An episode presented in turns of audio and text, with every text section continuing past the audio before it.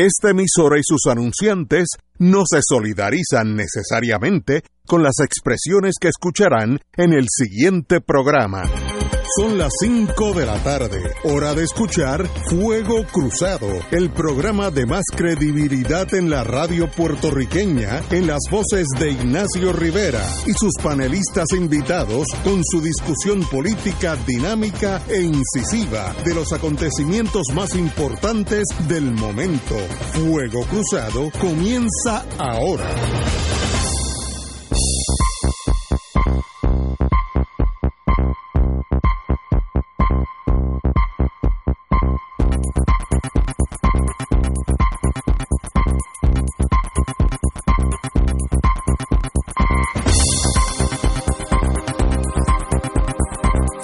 Muy buenas tardes, amigos y amigas de Fuego Cruzado. Estamos aquí.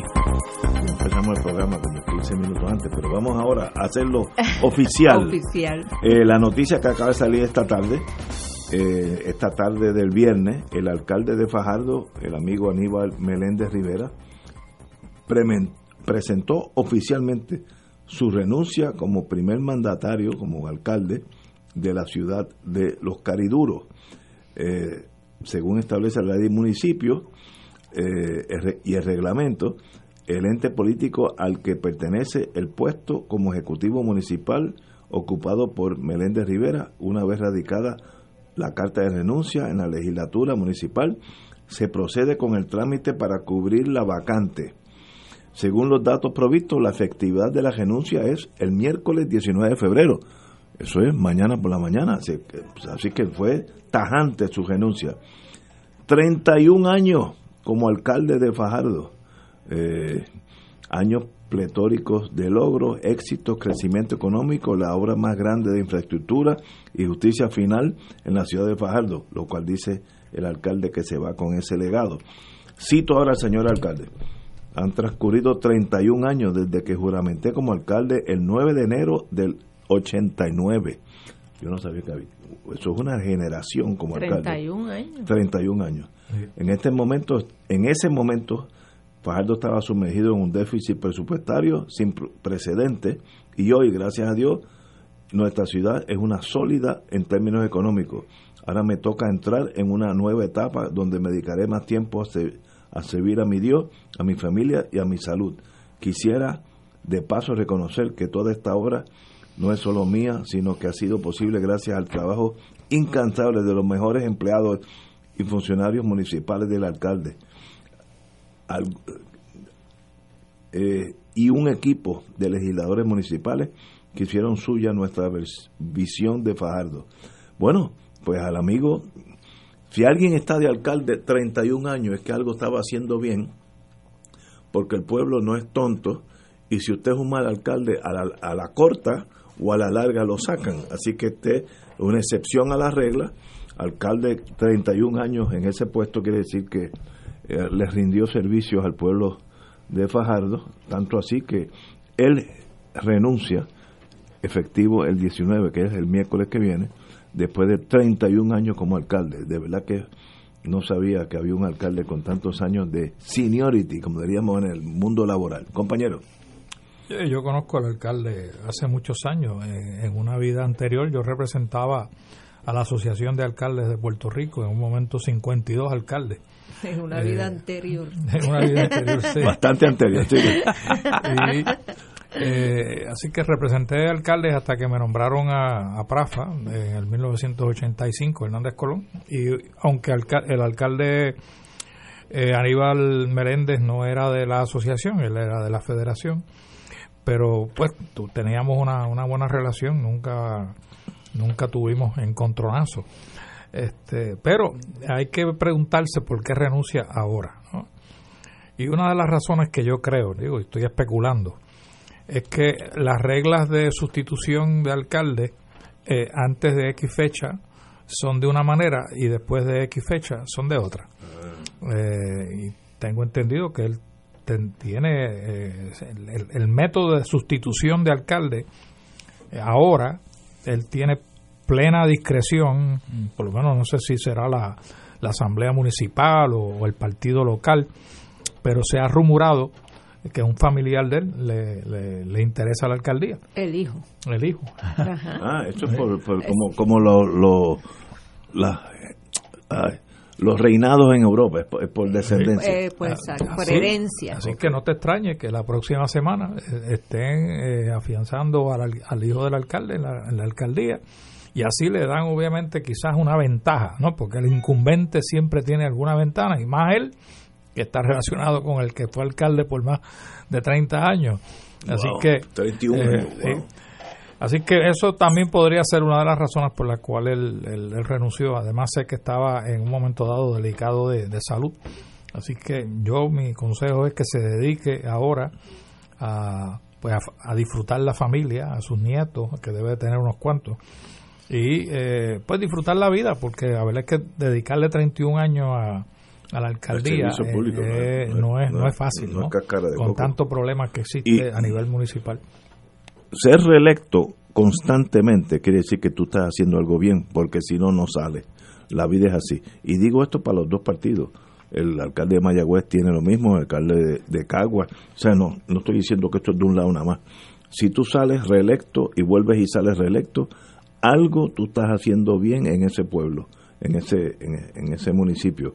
Así que mis felicitaciones a él, que disfrute los nietos y, disfrute la vida, que bastante bonita es. Compañero, Wilma Reverón. Pues mira, eh, la información que tenemos es que sí, que el hijo de él es aspirante y lo había anunciado ya hace un año.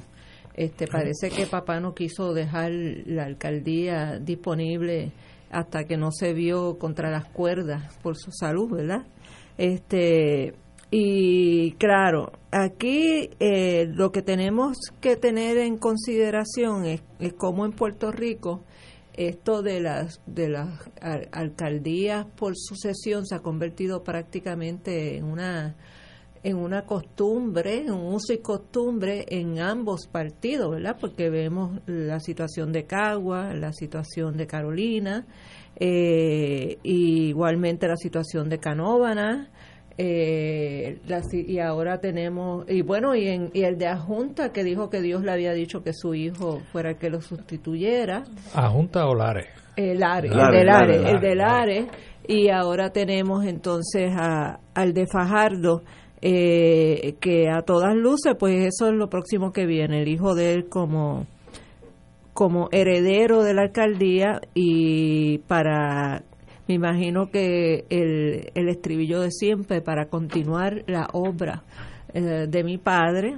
Este, y entonces yo siempre me he cuestionado por qué eh, ese tipo de sistema de elegir a los alcaldes. ¿Por qué eh, si los alcaldes se supone que sean alcaldes de un pueblo para todos, populares, PNP, independentistas, eh, y, todas las especies humanas políticas, ¿por qué entonces la, la sustitución no se abre verdaderamente a que el pueblo escoja eh, el alcalde, que no sea una decisión del partido que... lo, que estás diciendo es que hubiera una primaria del pueblo entero una primaria del pueblo entero, simple sencillamente se abriera la, elección del alcalde que va a suceder, eh, que no se limitara, ah, no, que como era del PNP, pues tiene que ser un PNP. ¿Por qué? O sea, esa es parte de, del problema de la partidocracia de este país. Este, y no es por los méritos, eh, eh, es simple y sencillamente porque es rojo o es azul este y entonces no no es un proceso democrático, no es un proceso participativo donde el pueblo, la comunidad de Fajardo tiene la elección de quién va a ser el, el, alcalde, el dirigente de ese municipio. Y yo voy más allá, yo siempre he sido de las que he pensado que las alcaldías no deberían estar sujetos a los, a los partidos principales nacionales. Eh, a mí me parece que es un error eh, que las alcaldías tengan que ser o PNP o populares eh, o independentistas, lo que fuera, si, si algún día nuestros hermanos del PIB llegaran al poder, este, porque entiendo que los alcaldes tienen que ser unos servidores de su comunidad, que son los que conocen los problemas de su comunidad, que son los que están inmersos eh, en el día a día para solucionar esos problemas y porque yo tengo que sujetar el escoger una persona eh, que lo desvirtúo eh, metiéndole el asunto del estatus, de la ideología. Eh, los alcaldes no tienen por qué ser electos a base de insignias partidistas. Deben ser simple y sencillamente personas eh, que gozan de, de la confianza de su comunidad porque se han ganado el liderato, porque son las personas que cuando vino el huracán son los primeros que salieron a la calle a recoger escombros, son los que le solucionan el problema al vecino que no tiene transportación para llegar a un médico, o sea, que sean personas de la comunidad, que no sean eh, agentes políticos partidistas. Yo creo que eso ayudaría a, a sanear la política en Puerto Rico y en una reforma electoral yo pienso que se debe eliminar las papeletas bajo insignias partidarias en los municipios. Pero más allá de eso, Ignacio, eh, para ampliar lo que está hablando la licenciada Reverón, eh, la manera en que se eligen los miembros de la legislatura municipal también está obsoleta. obsoleta. O sea, aquí eh, un candidato alcalde decide, pues yo quiero a, la licenciada, quiero a Ignacio, quiero a mis amigos en la, en la, en la, asamblea municipal, porque eso me va a asegurar de que cuando yo quiera un proyecto de ley, pues eso va a pasar porque va a estar planchado. Eso no, eso, eso no abona a la representatividad de las comunidades dentro de un municipio. Debería de dividirse el municipio en sectores eh, eh, comunitarios y que cada cual aspire a la legislatura municipal y de la misma manera que se elige el alcalde el día de las elecciones, se eligen también los miembros que van a representar a esos sectores comunitarios que sería la legislatura municipal. Y eso sería mucho más democrático de la manera en que se hace ahora, que es básicamente por el dedo del alcalde. la plancha del alcalde. O sea, estamos hablando de lo que es la diferencia entre democracia representativa y lo que es la diferencia entre democracia participativa. Y yo creo que si algo ha demostrado este pueblo que ha tenido que tirarse encima, el enfrentarse a las crisis que estamos sufriendo después de María y después de los terremotos ha sido de pueblo a pueblo, de comunidad a comunidad, de vecino a vecino. Entonces, ¿por qué? ¿Por qué entonces los municipios no son gobernados verdaderamente por las personas que se merecen estar en esas posiciones porque son los que son solidarios con la gente de su pueblo? Pero, eh, digo, el problema que yo tengo con ustedes dos, que son sumamente inteligente, entonces me convencen. Y eso pues es un negativo. Casi todas las personas que tú traes a este programa son inteligentes. No, no, yo, yo creo que yo, estoy en la, yo, estoy en la defensiva aquí. Lo que ustedes están diciendo, obviamente, no es analizable en torno que tienen sentido común, así que vamos a estipularlo. Pero nosotros estamos bajo la sombrilla del sistema norteamericano eleccionario yo acabo de venir de, New Hampshire a ver mis nietos, y allí los jueces se ponen, cuando usted va guiando, hay un letrero, vote por Rivera, republicano para juez, dicen Republican. es un sistema que hasta los jueces, los fiscales, el jefe de bomberos, el jefe de la policía del county, va a elecciones. Puede ser bueno, puede ser malo, no estoy juzgando, pero como nosotros estamos bajo esa sombrilla, romper el vínculo emocional a los partidos tradicionales. Allá es demócrata y republicano, aquí es PNP y Partido Popular, hasta ahora, mañana puede haber otra cosa. ¿Qué tú tendrías que hacer para salirte de esa sombrilla?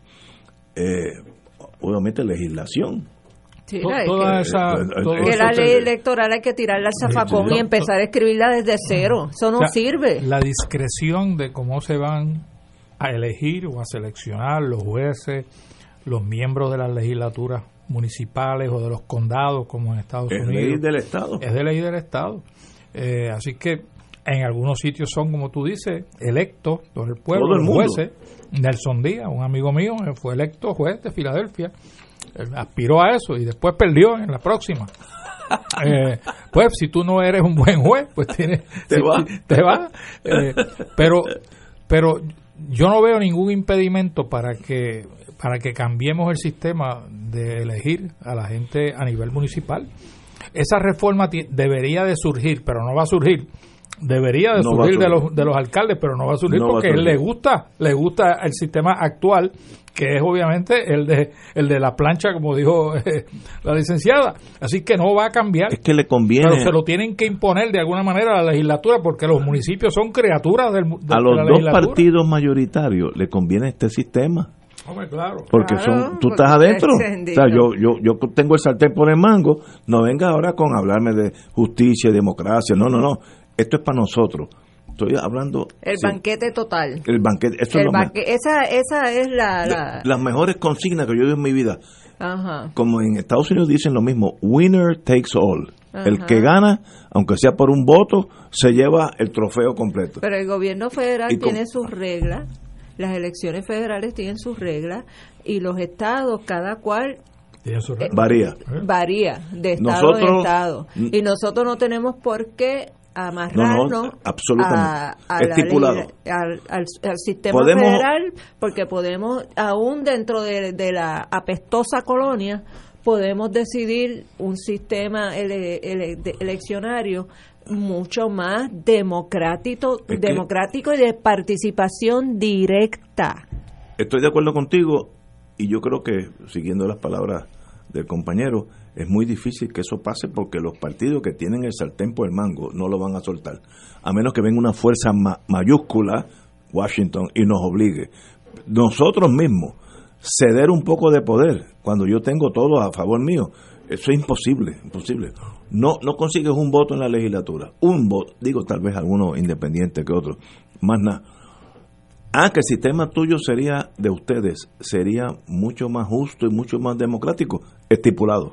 Ahora, no va a pasar. La vida es imperfecta. No va a pasar mientras se sigan votando bajo las insignias Exacto, bajo, de los, rojos y los azules. Pero si hay una revolución electoral, pues entonces el juego cambia, las reglas del juego cambian. Y entonces se podría aspirar a, tener un sistema electoral que responda a la participación democrática verdadera del pueblo. Sería interesante ver las propuestas de los candidatos a la gobernación y de los alcaldes. Ninguno va a querer cambiar. Si vamos a ver si cambiamos, porque eso obviamente le podría atraer votos, Ignacio. no, no, podría atraer votos. Estoy, de acuerdo con ustedes, pero lo veo improbable porque el que tiene poder no lo cede. Eso es un instinto humano. Yo, si yo controlo todos los dominos, yo no quiero que tú manejes el doble seis. la vida es así y el, los dos partidos mayoritarios están de acuerdo a no que no cambie nada. Pues no cambiará nada. Ah, que debe cambiar, estipulado, yo estoy con ustedes, sería un sistema muchísimo más justo, muchísimo más. Porque yo, por ejemplo, y yo, yo tengo la ventaja con mi ego, que lo manejo bastante bien, yo voto por los colores, que es un error, fíjate lo que estoy diciendo, yo estoy hablando de mi, de, de mi persona, yo voto por el estatus que me he dado cuenta tres o cuatro veces que me he chocado con la, con la pared de la universidad, que he elegido los que no son. Estás desde el 1968 votando por el estatus y han ganado cinco gobernadores estadistas y, ninguno ha logrado traer la estadidad. No, la estadidad no ha llegado. Pero quiero corregirte, mi primer voto no fue aquí, fue en Estados Unidos, cogí la pela más grande de Estados Unidos, voté por Goldwater. Eh, no ganó ni, ni, en su estado. Eso fue una, una pela. Pero de ahí para abajo me di cuenta que yo no tenía buen sentido político. Así que vamos a una pausa y regresamos con Fuego Cruzado. Fuego Cruzado está contigo en todo Puerto Rico. El KPI Institute y Global Consulting Group le invita al seminario KPI Essentials el 20 de febrero en el Hotel Verdanza. Este curso le ayudará a mejorar el rendimiento de su empresa mediante un desarrollo de las técnicas necesarias para medir el desempeño. Aprenderá a establecer los objetivos y metas, seleccionar los KPI adecuados, diseñar la estructura para recopilar los datos y presentar los resultados de una manera efectiva. Esto le permite tomar decisiones informadas y a tiempo. Para más información puede comunicarse al 787-763-2451 o al 787-227-46. Se acerca la temporada de pago de contribución sobre ingresos, el famoso Tax Season. En RJBB and Associates te asesoramos para que al crear tu cuenta IRA tengas la mejor IRA del mercado. Así obtendrás la deducción contributiva que te permite la ley con el instrumento financiero de mejor rendimiento del mercado con garantía de principal. No lo dejes para el 15 de abril. Llámanos para cita y orientación al 787-691-2899 o al 505 1891 proveyendo tranquilidad, transfiriendo tu riesgo. 787-691-2899 o 505-1891. 2.6 millones de autos en Puerto Rico, algunos de ellos con desperfectos.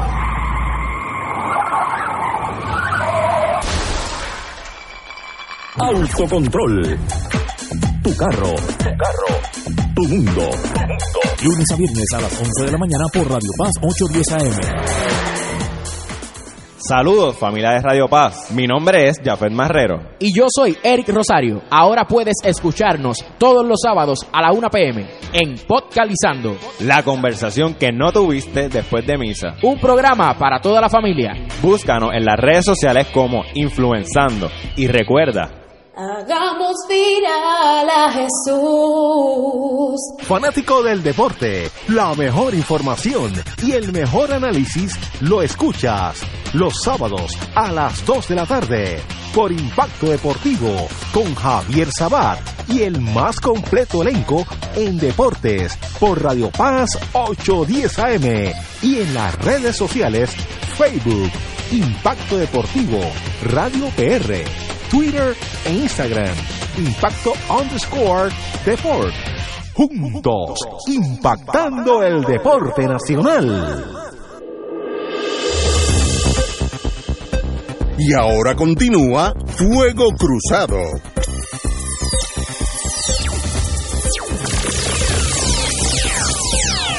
Regresamos, Boys and Girls de Fuego Cruzado. Bueno, está pasando el diablo está suelto, como hubiera dicho mi mamá. es un dicho de ajunteño. El diablo está suelto. Renuncia el director ejecutivo de la AAA. Yo nunca lo he conocido, pero he hablado con un montón de gente, ingenieros, etcétera, que desde que juramentó me dijo es una persona competentísima, sabe lo que está haciendo, déjenlo que funcione porque ese es uno de los mejores. Yo nunca lo he conocido, así que estoy juzgando por conocimiento eh, de personas que sí lo conocen.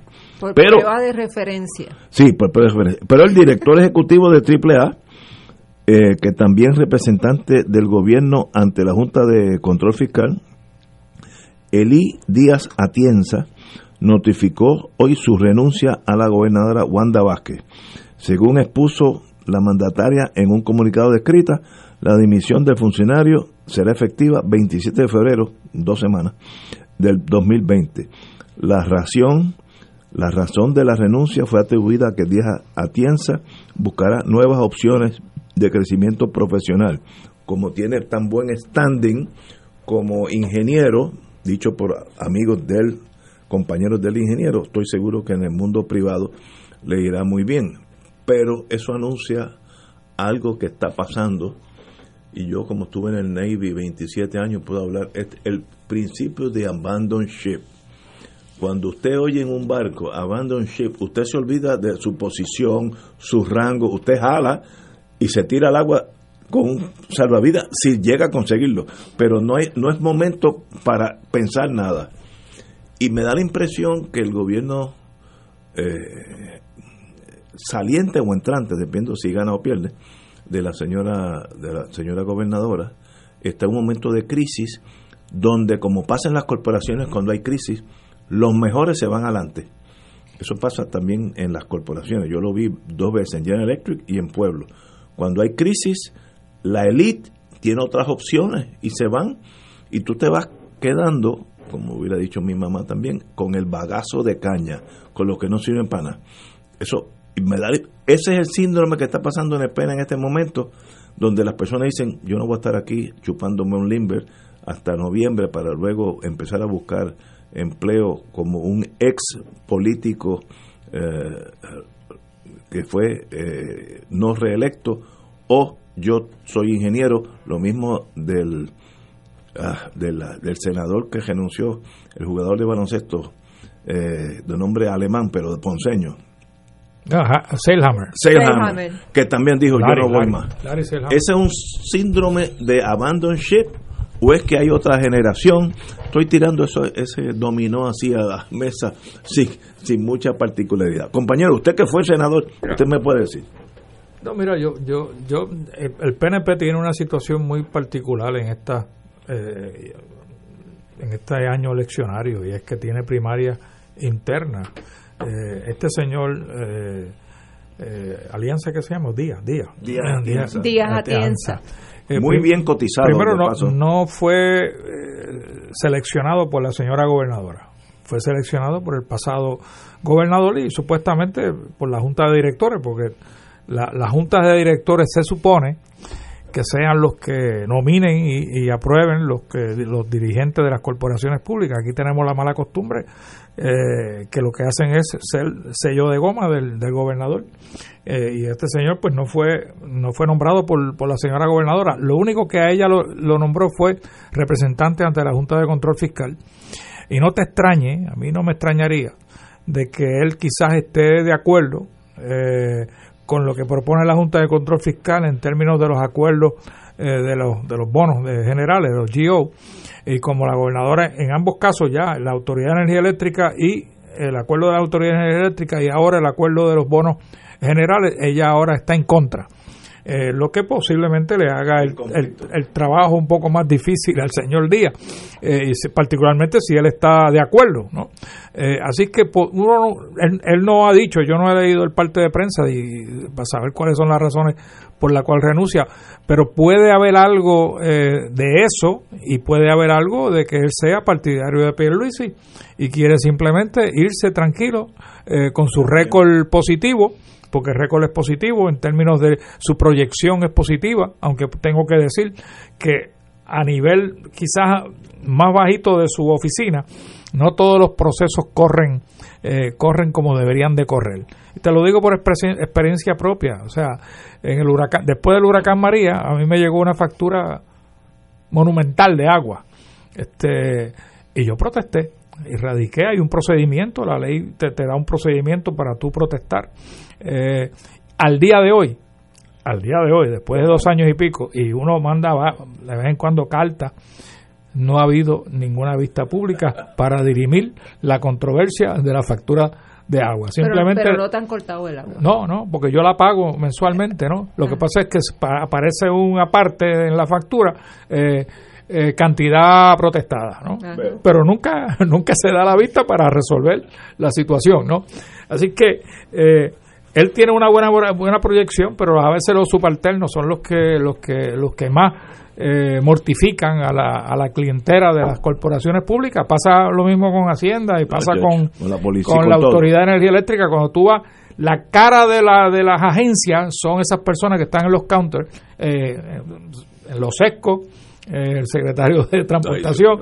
Así que eh, eh, esos son, la gente los coge contra ellos y por tanto peca, culpan al, gobierno que está en, posición en ese momento. Tenemos que ir a una pausa, regresamos con Wilma Reverón. Fuego Cruzado está contigo en todo Puerto Rico. En la calle Loíza en Punta Las Marías se encuentra el restaurante Mar del Caribe, con un ambiente acogedor y cómodas facilidades. Nuestro sabroso menú consta de mariscos, comida criolla e internacional. Pruebe nuestro delicioso mofongo de yuca relleno de churrasco. Restaurante Mar del Caribe, la Casa de la Paella, 17.95 por persona. Amplio salón de actividades para su fiesta navideña familiar o corporativa. Ofrecemos vale parking gratis. Restaurante Mar del Caribe, calle Eloísa, Punta Las Marías, 787-545-5025.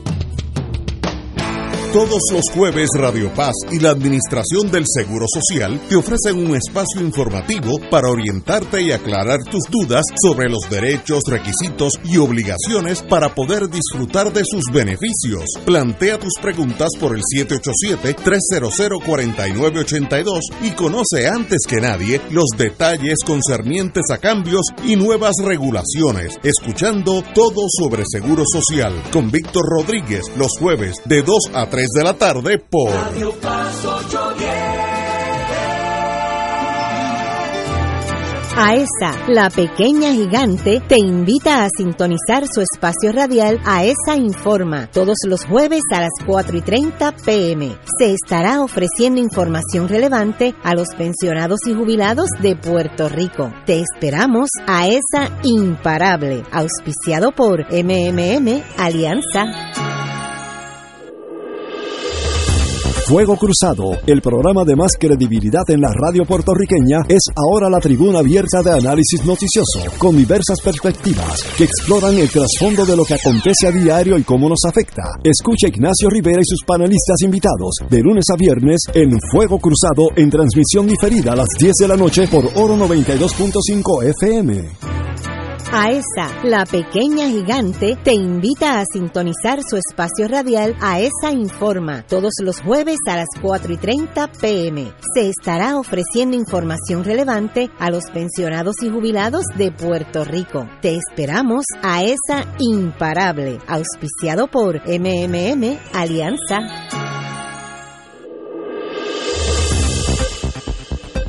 Y ahora continúa Fuego Cruzado.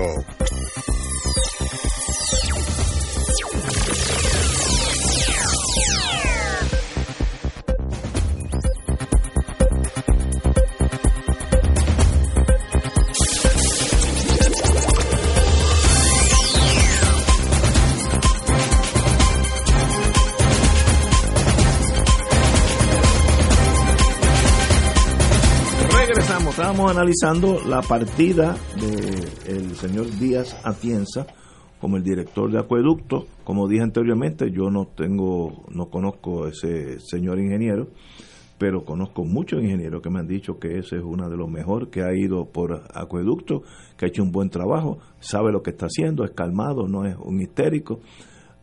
¿Por qué se va? Bueno, como dijo, eh, como dijo el compañero, puede ser que se esté apuntando en el, en el lado de Pierluisi para la próxima hondonada, o puede decir que va a entrar al, al mundo privado, donde como es de, de esa competencia, según me han dicho muchos, pues tendrá un horizonte amplio. Igual que el Hammer que dijo, me voy porque quiero volver a ser ingeniero. Excelente, eso es comprensible.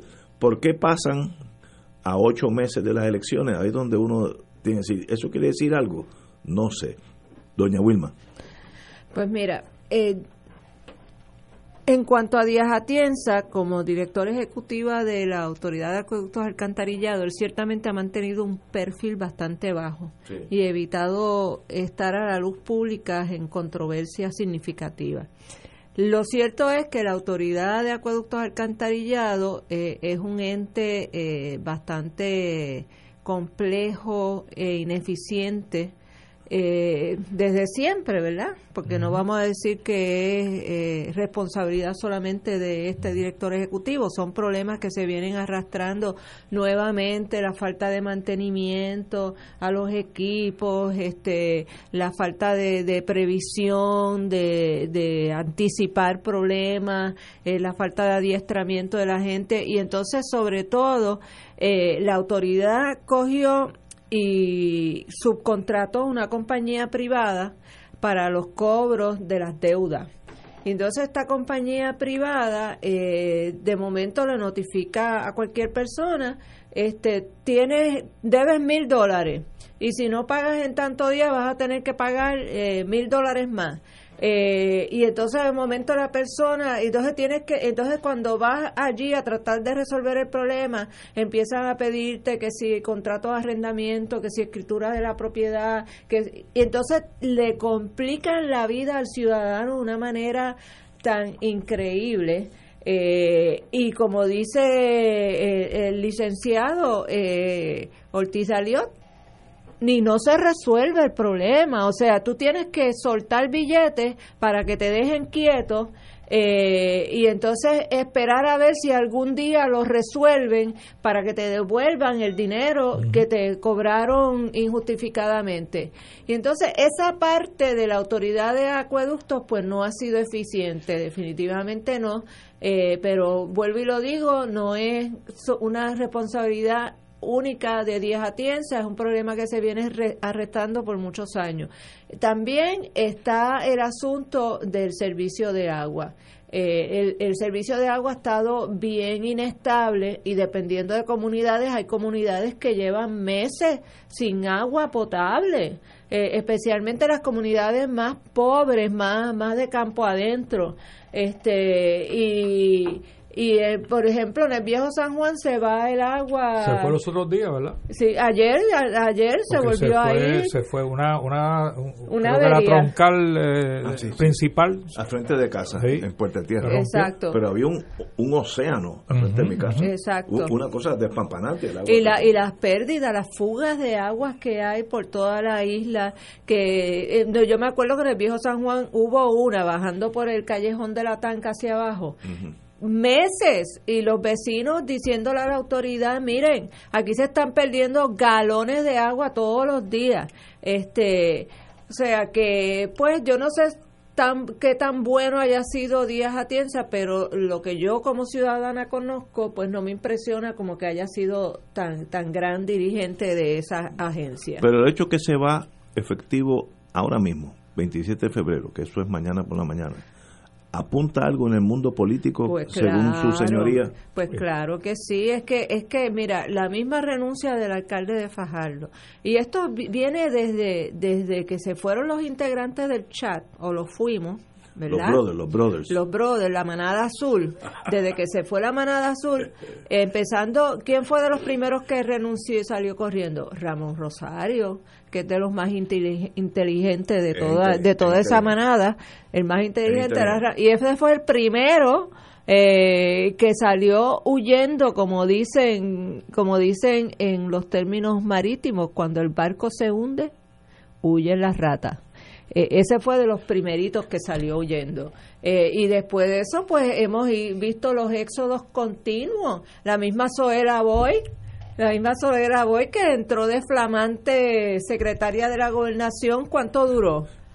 No, no duró seis meses, ¿verdad? Y todo, eh, pero y todo eso. Todo indica a que el barco se está hundiendo y, que el PNP, los que vivían de, de estar posicionados privilegiadamente dentro del Partido Nuevo Progresista, ya se han dado cuenta que no hay futuro para el Partido Nuevo Progresista en el 2020 y ya simple y sencillamente, eh, bueno, ya le saqué todo lo que podía sacar, eh, porque yo no vine aquí a servir, yo vine aquí a servirme, ya yo me serví lo que me quería llevar, me lo llevé y ahora que Dios reparta suerte, me voy para mi condominio en Miami Beach. Pero como decía don Carlos Gallizá, mi querido hermano, en paz descanse, vamos a estipular todo eso y quién le gana al Partido Nuevo. Y esa es una pregunta de Callizá que nadie me ha contestado. Lo que pasa ¿Quién le va a ganar? Lo que si no hay, un colapso lo que, del sistema político. Que, el partido, eh, puede ser que, que no, no le gane nadie, pero el partido, el PNP pierde pierde porque ellos mismos se han implosionado. No hay que ver nada más que la guerra interna que hay entre la facción de Pierluisi y la de Wanda Vázquez.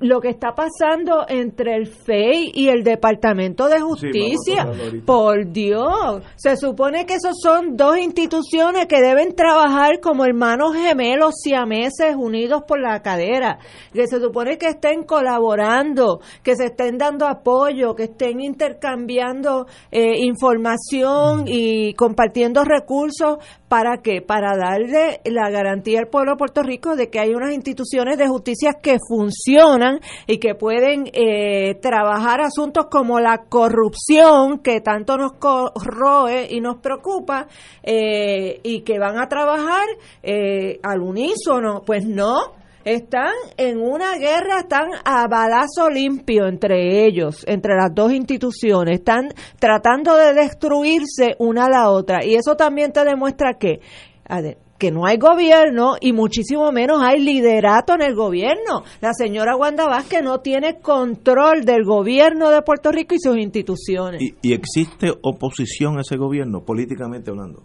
Bueno, oposición hay, que sea efectiva ah, es otro tema.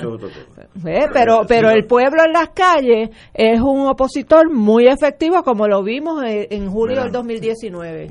Compañero senador. La, la situación del electoral de Puerto Rico, obviamente, para el 2020 es bien complicada. En unas circunstancias normales, yo te diría que el PNP perdería el 2020. Normales, ¿no? Pero el 2020 no es un año normal. El 2020 tiene dos partidos adicionales. Exacto. Proyecto Dignidad y Victoria Ciudadana. Y es verdad que Victoria Ciudadana tiene algunos estadistas.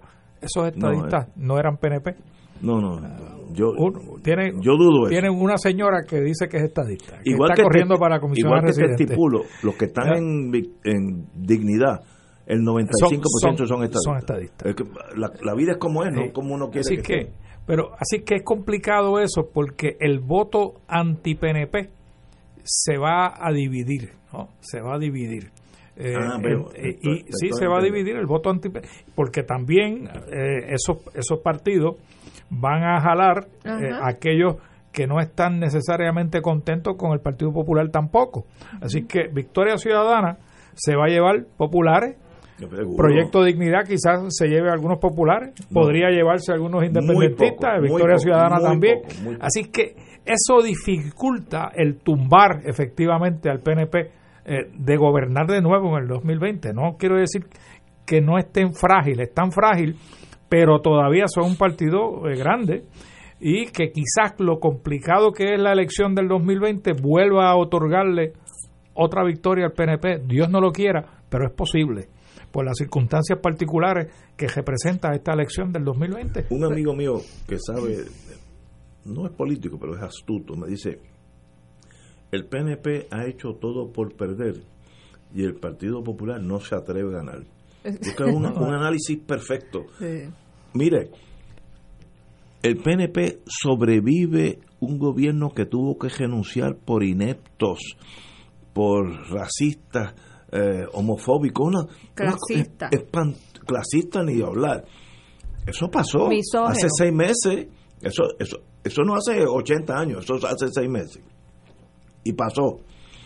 Y todavía tiene la posibilidad de ganar. Es que, pues que no hay adversidad, porque era para haber perdido, eh, ¿sabes?, 80 a 20, y no va a pasar así. Si pierden es por 15 o 20 mil votos, que quiere decir que el PNP no es que sea tan poderoso, es que la oposición es frágil.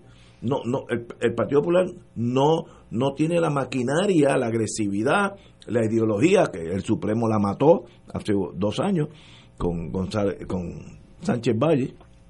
Eh, luego vino promesa. Y, y, el Partido Popular se ha quedado sin razón de ser. Quieren ganar para administrar el, el, Estado, lo cual es también encomiable pero para eso que gane Victoria Ciudadana. Es que el, Partido Popular no se ha renovado, Ignacio, y, le teme le, teme a su sombra, eh, inclusive de, de, atender el asunto del estatus.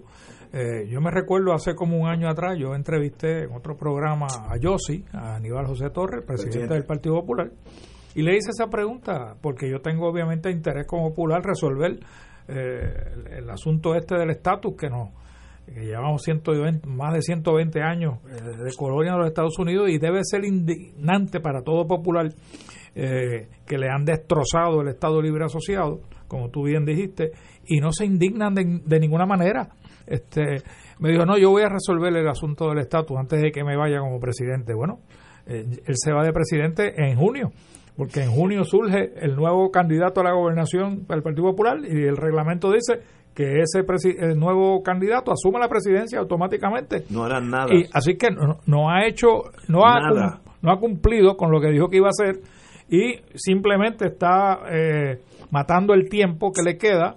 Eh, pues hablando de las cosas que, en realidad no tienen ninguna consecuencia para el futuro del país. Es que no tienen nada que Y yo tengo un gran aprecio a Aníbal, pero pero pero tiene que tiene que coger el, sartén por el mango y resolver los asuntos del país. Es que no tienen nada que decir, eh, están eh, como tú dices, totalmente ellos no están ni siquiera atemorizados, están paralizados, están como como en estado de, de shock.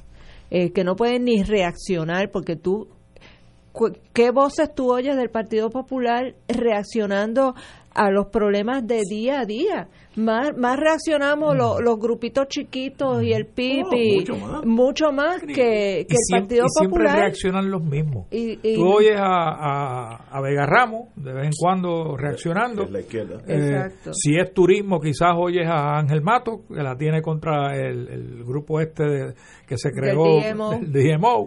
Eh, y Tatito que vuelve loco a uno con lo por el eso de WhatsApp eh, WhatsApp eh, mandando mensajes por WhatsApp pero más más allá de eso de esos tres eh, no se escucha más ninguna otra voz. Porque una vez se fue Natal, que era la voz que era que, era la voz de la renovación, la voz fuerte. Y claro, Carmen Yulín, ¿verdad? Que Carmen Yulín está, pero Carmen Yulín es, es y no es. O sea, porque ella es del Partido Popular, pero ella es tan distinta a, a lo que es la mediana de los populares que, que en realidad uno ni la ve ya casi como popular. este y entonces eh, ellos tampoco eh, y ellos tampoco que ese es el problema que ella tiene de frente a unas elecciones porque qué ha dicho Eduardo Batia sobre todos los temas que se tratan aquí todos los días yo no he oído a Eduardo Batia. ¿Desde cuándo fue la última vez que uno oyó a Eduardo Batia hablar? Y aspira a ser gobernador. Eh, el, el, de Isabela habla más que lo menciona lo menciona Juan Lara hoy en la columna que escribió en el Nuevo Día es un partido oponiéndose al acuerdo del, de sin brújula, no Exacto, que no tienen, es que no, es que ya no tienen, ya no tienen esa, esa cohesión, los cuatro pilares, eh, los, eh, parece que eran columnas cortas y, se, y, se le, y se le desplomó encima el, el le cayó el techo encima le cayó el techo encima y, están, y quedaron todos aplastados no han podido reaccionar porque el terremoto del caso del Tribunal Supremo, de Sánchez, ¿no? Sí, Sánchez, de Sánchez Valle. Pero la réplica fue peor, que fue promesa. y la réplica los acabó, los acabó de destruir Señores, tenemos aquí una pausa, son las seis menos cuarto. Fuego Cruzado está contigo en todo Puerto Rico. El KPI Institute y Global Consulting Group le invita al seminario KPI Essentials el 20 de febrero en el Hotel Verdanza. Este curso le ayudará a mejorar el rendimiento de su empresa mediante un desarrollo de las técnicas necesarias para medir el desempeño. Aprenderá a establecer los objetivos y metas, seleccionar los KPI adecuados, diseñar la estructura para recopilar los datos y presentar los resultados de una manera efectiva. Esto le permite tomar decisiones informadas y a tiempo. Para más información puede comunicarse al 7 787-763-2451 o al 787-227-46. En la calle Loíza en Punta Las Marías se encuentra el restaurante Mar del Caribe, con un ambiente acogedor y cómodas facilidades. Nuestro sabroso menú consta de mariscos, comida criolla e internacional. Pruebe nuestro delicioso mofongo de yuca relleno de churrasco. Restaurante Mar del Caribe, la Casa de la Paella, 17.95 por persona Amplio salón de actividades para su fiesta navideña familiar o corporativa. Ofrecemos vale parking gratis. Restaurante Mar del Caribe, calle Eloísa, Punta Las Marías, 787-545-5025. Cada sábado de 9 a 11 de la mañana tendrás un encuentro con De Frente con la Verdad, donde se discuten asuntos que tocan de cerca la actualidad en todas sus perspectivas, las historias que afectan a tu diario vivir, estos y otros temas analizados desde el punto de vista evangélico. De Frente con la Verdad, todos los sábados de 9 a 11 de la mañana por Radio Paz 810. ¿Sabías que existen cooperativas de trabajo, agrícola, vivienda, transporte, supermercados, farmacias, comunales, juveniles, entre otras? Para conocer más acerca de los beneficios y servicios del cooperativismo, sintoniza el programa radial de la Liga de Cooperativas de Puerto Rico, Cooperativismo por Puerto Rico, todos los martes a las 4 de la tarde por aquí por Radio Paz 810 AM. Te invitamos todos los domingos a la una de la tarde por Radio Paz 810 AM y los sábados a las 7 de la mañana por Oro 92.5 Cuidando la Creación con la hermana Lisi y sus colaboradores. Entrevista, mensajes educativos y dándole voz a grupos que ayudan a cuidar la creación en el mundo. Recuerda por Radio Paz 810 AM, una de la tarde, domingo, sábado por Oro 92.5 FM a las 7 de la mañana.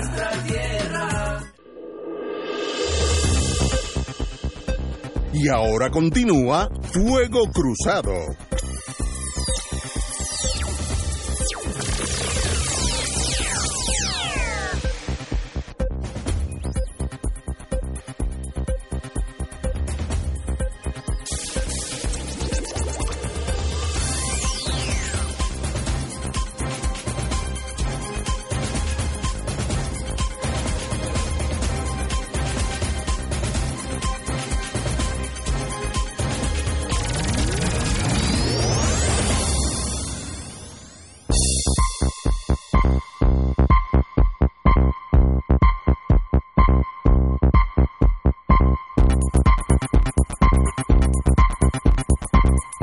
Regresamos, amigos y amigas, a Fuego Cruzado. Bueno, señores, vamos ahora, como decía José Arsenio Torres, mi querido amigo, vamos a aterrizar en Isla Verde para hablar de aquí.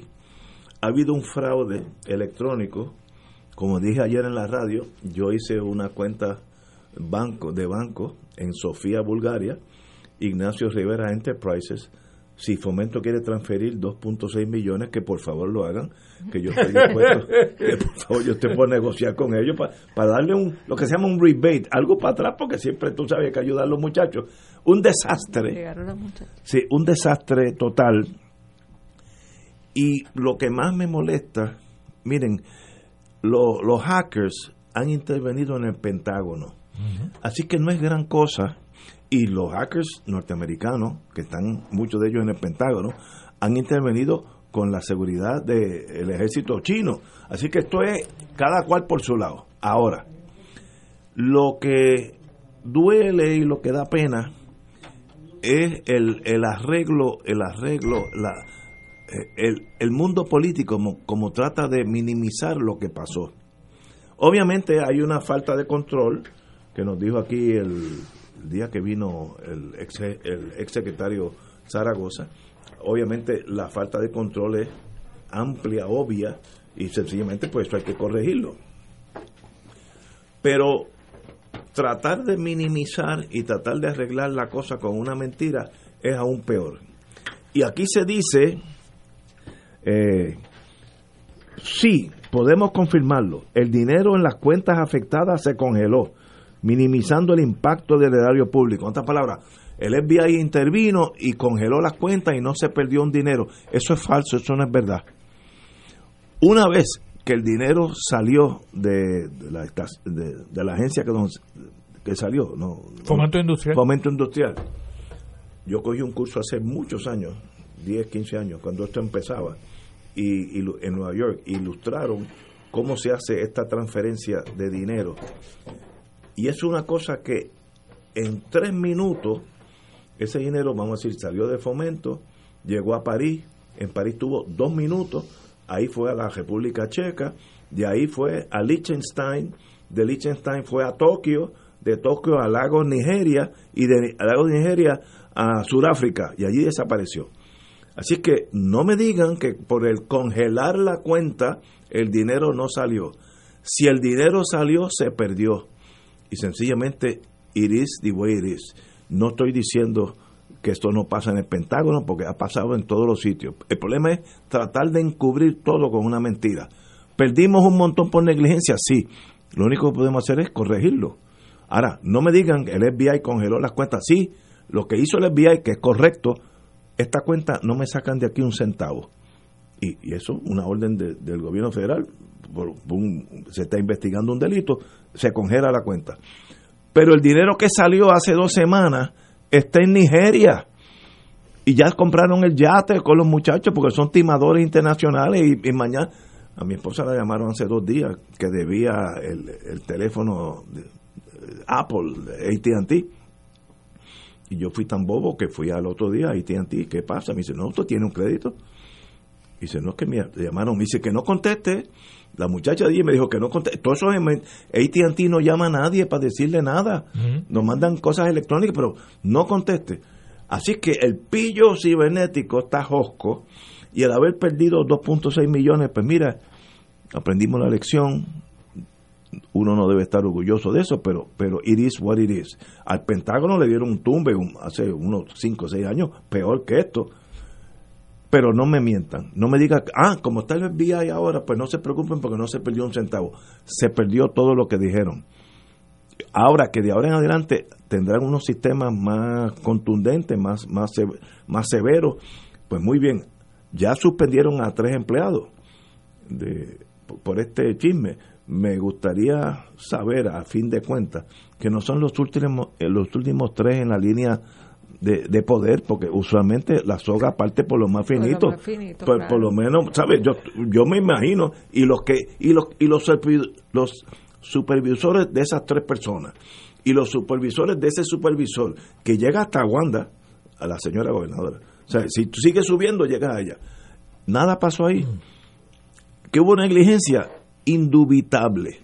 Que debemos sentirnos acongojados por lo que pasó, sí, pero seguimos para adelante. Ahora, eviten la mentira. El hecho que el FBI congeló la cuenta, la congeló después que habían sacado el dinero. Iris, y yo hablé hoy con un experto en esas computadoras y dice, "Mira, eso es embuste, eso. Ah, la, la, la congela seguro para que no para que mañana no Que no saquen para que no sacan un millón más. Claro. Eso es lógico también, pero traten de mantener la mentira a un mínimo, porque si no, pues uno va perdiendo fe en el sistema. Va perdiendo fe. ¿Queda alguna fe en el sistema? lo, lo que es lo que es difícil de entender eh, Ignacio y Vilma, es cómo mira yo yo he recibido las mismas llamadas que recibió tu esposa de AT&T De días, First Bank. de, de diferentes Sí. sitios te llaman Eh, yo no contesto. Pero también inclusive te, te, te envían este email de África, te ganaste, mira, hay aquí alguien que te, te dejó 5 millones de dólares, eh, mándame tu email y tu cuenta de banca para transferírtelo. Y si cae en el pescadito, te limpian la, la cuenta tuya completa. Entonces, no, ¿dónde está la malicia, Ignacio, de estas personas que bregan con millones de dólares? ¿Verdad? No, no tienen malicia cuando llega un correo electrónico diciéndote, mira, eh, cambiamos la cuenta, necesitamos que nos transfieras el pago a esta otra cuenta y no a la vieja. ¿Y, no- y cuál es, y dónde está la malicia de esas personas Sí. que bregan con millones de dólares de coger el teléfono? Porque hay un contacto al otro lado a quien tú le pagas e- ese dinero y llamar y decir, oye, ¿es verdad que cambiaron la cuenta? Eso era lo Ah. mínimo que había que hacer. lo mínimo, porque eso también lo hace la banca, lo hace, lo hace cualquiera. Y Entonces, uno se pregunta, de hecho, esta tarde ya hay un parte de prensa diciendo que, que están investigando el ángulo de si hubo alguna ayuda interna.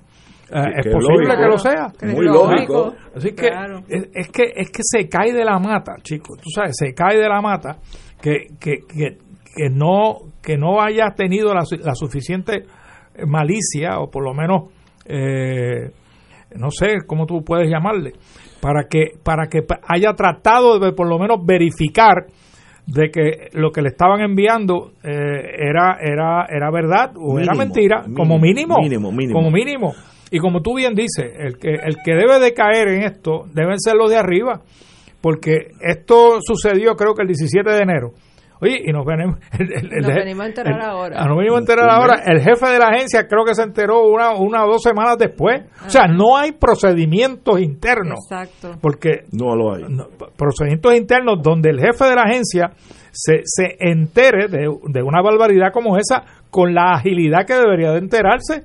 Entonces, porque lo otro es, se tomaron medidas para asegurarse de que no fuera a ocurrir eso inmediatamente después, uno, dos, tres días después, porque te mandan otro email diciendo, mira, me mandaste 2.6 millones, eran 5, y tú vas, ¡pam!, y le mandas a los otros. No, hombre, no, chicos, esto,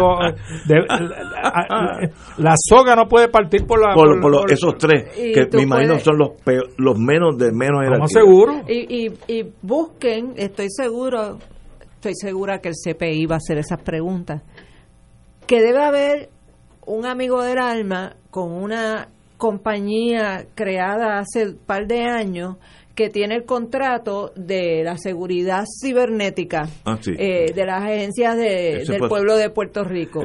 Eh, y entonces... Quiero conocerlo para hablar con él. Eh, ese, ese debe haber hecho unos protocolos mínimos, ¿verdad? Y se debe haber adiestrado mínimamente a esos funcionarios pero lo que pasa es que hay una cosa, yo me acuerdo que el, que el viejo mío siempre usaba esa frase, es que hay que tener sentido común.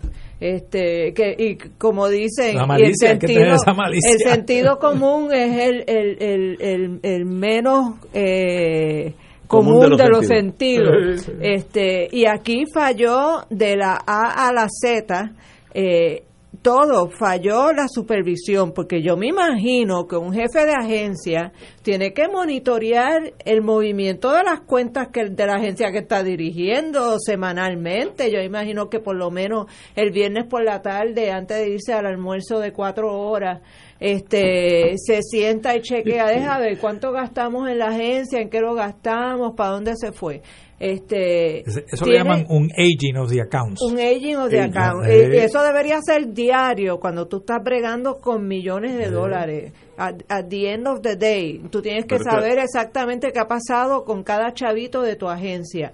Y entonces, eh, estas personas que hicieron la transferencia, pues obviamente hay que investigarla eh, muy cercanamente porque es bien extraño, o sea, es que es extrañísimo todo lo que ha sucedido, entonces están diciendo que también pasó lo mismo en turismo. Cinco agencias. Este, o sea, aquí que, que pueda haber un trabajo interno Increíble. Eh, es uno de los primeros eh, las primeras sospechas que hay que descartar porque sabemos con lo que estamos bregando en el gobierno que nos ha dejado la manadita azul, ¿verdad?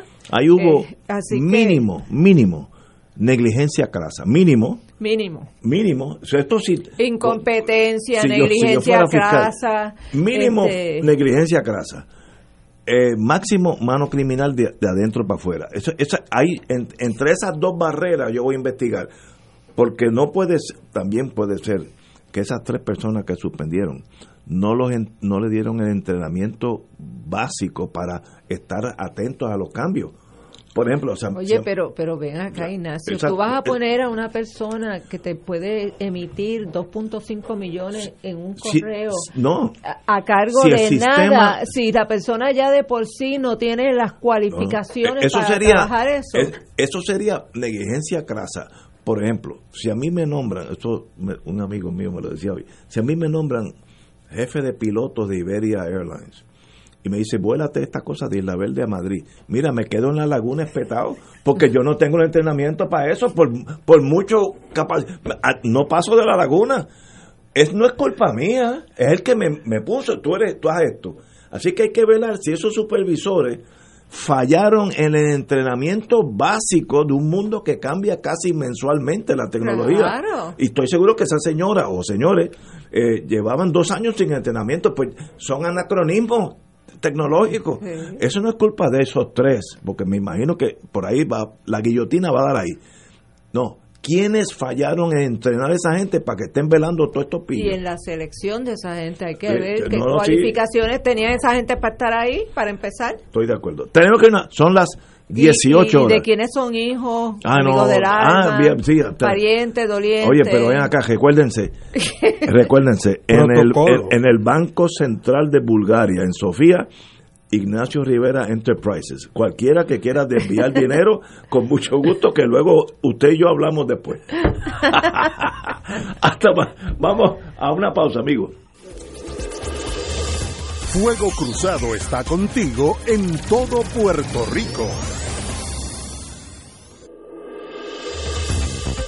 Aquí la llama se enciende cada tarde a las 5 porque escuchas Radio Paz 810 AM, WKBM San Juan y retransmite en diferido WOROFM Corozal San Juan, la Casa de Fuego Cruzado, el programa de más credibilidad en la radio puertorriqueña.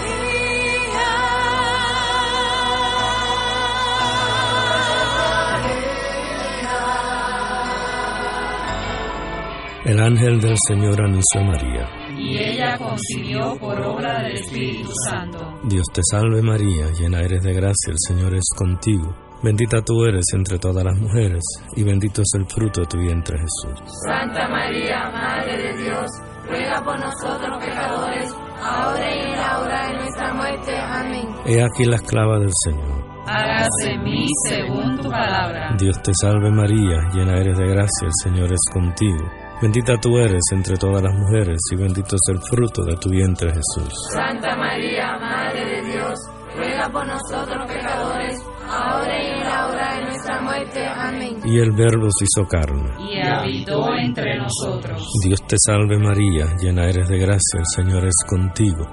Bendita tú eres entre todas las mujeres, y bendito es el fruto de tu vientre Jesús. Santa María, Madre de Dios, ruega por nosotros pecadores, Ruega por nosotros, Santa Madre de Dios. Para que seamos dignos de alcanzar las promesas de nuestro Señor Jesucristo. Oremos. Derrama, Señor, tu gracia sobre nosotros, que por el anuncio del ángel hemos conocido la encarnación de tu Hijo, para que lleguemos por su pasión y su cruz a la gloria de la resurrección, por Jesucristo nuestro Señor. Amén. Gloria al Padre, al Hijo y al Espíritu Santo. Como siempre, por los siglos de los siglos. Amén.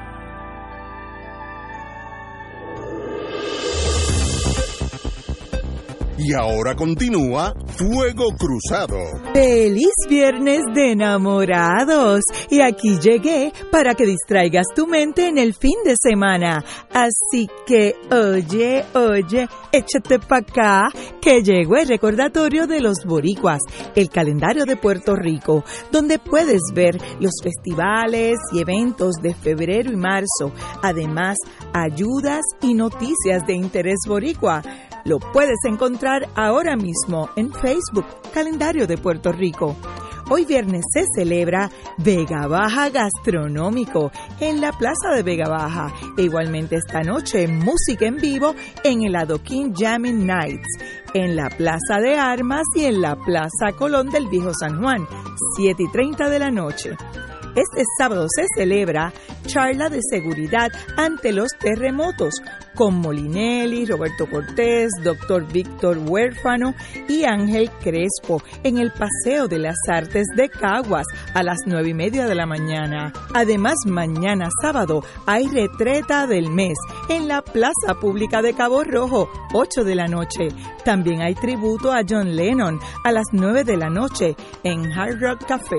Igualmente mañana se celebra el festival Sabor a Montaña, Culinary and Mojito Fest, en la Plaza de Barranquitas a las 3 de la tarde.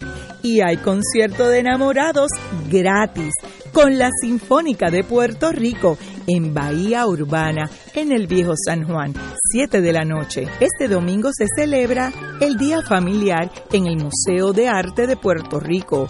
Entrada libre de costo desde las 11 de la mañana. Y además el domingo hay bomba y plena en la placita de Santurce a las 4 de la tarde. Y todo el fin de semana se celebra el Carnaval del Plata en la Plaza de Dorado. Además se celebra de Cataño para Puerto Rico en la plazoleta de Cataño.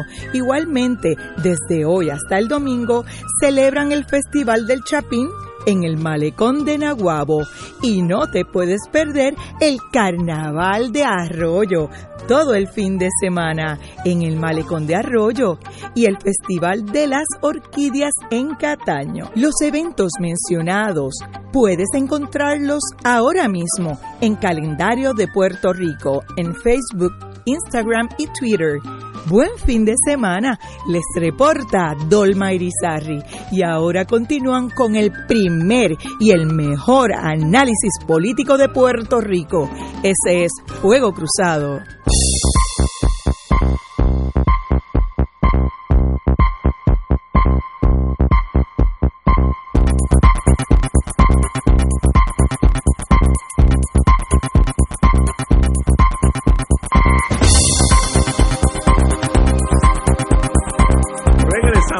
Regresamos, amigas y amigas, a Fuego Cruzado. Ahora, un poco de cultura y de cosas bonitas, pues alegran la vida.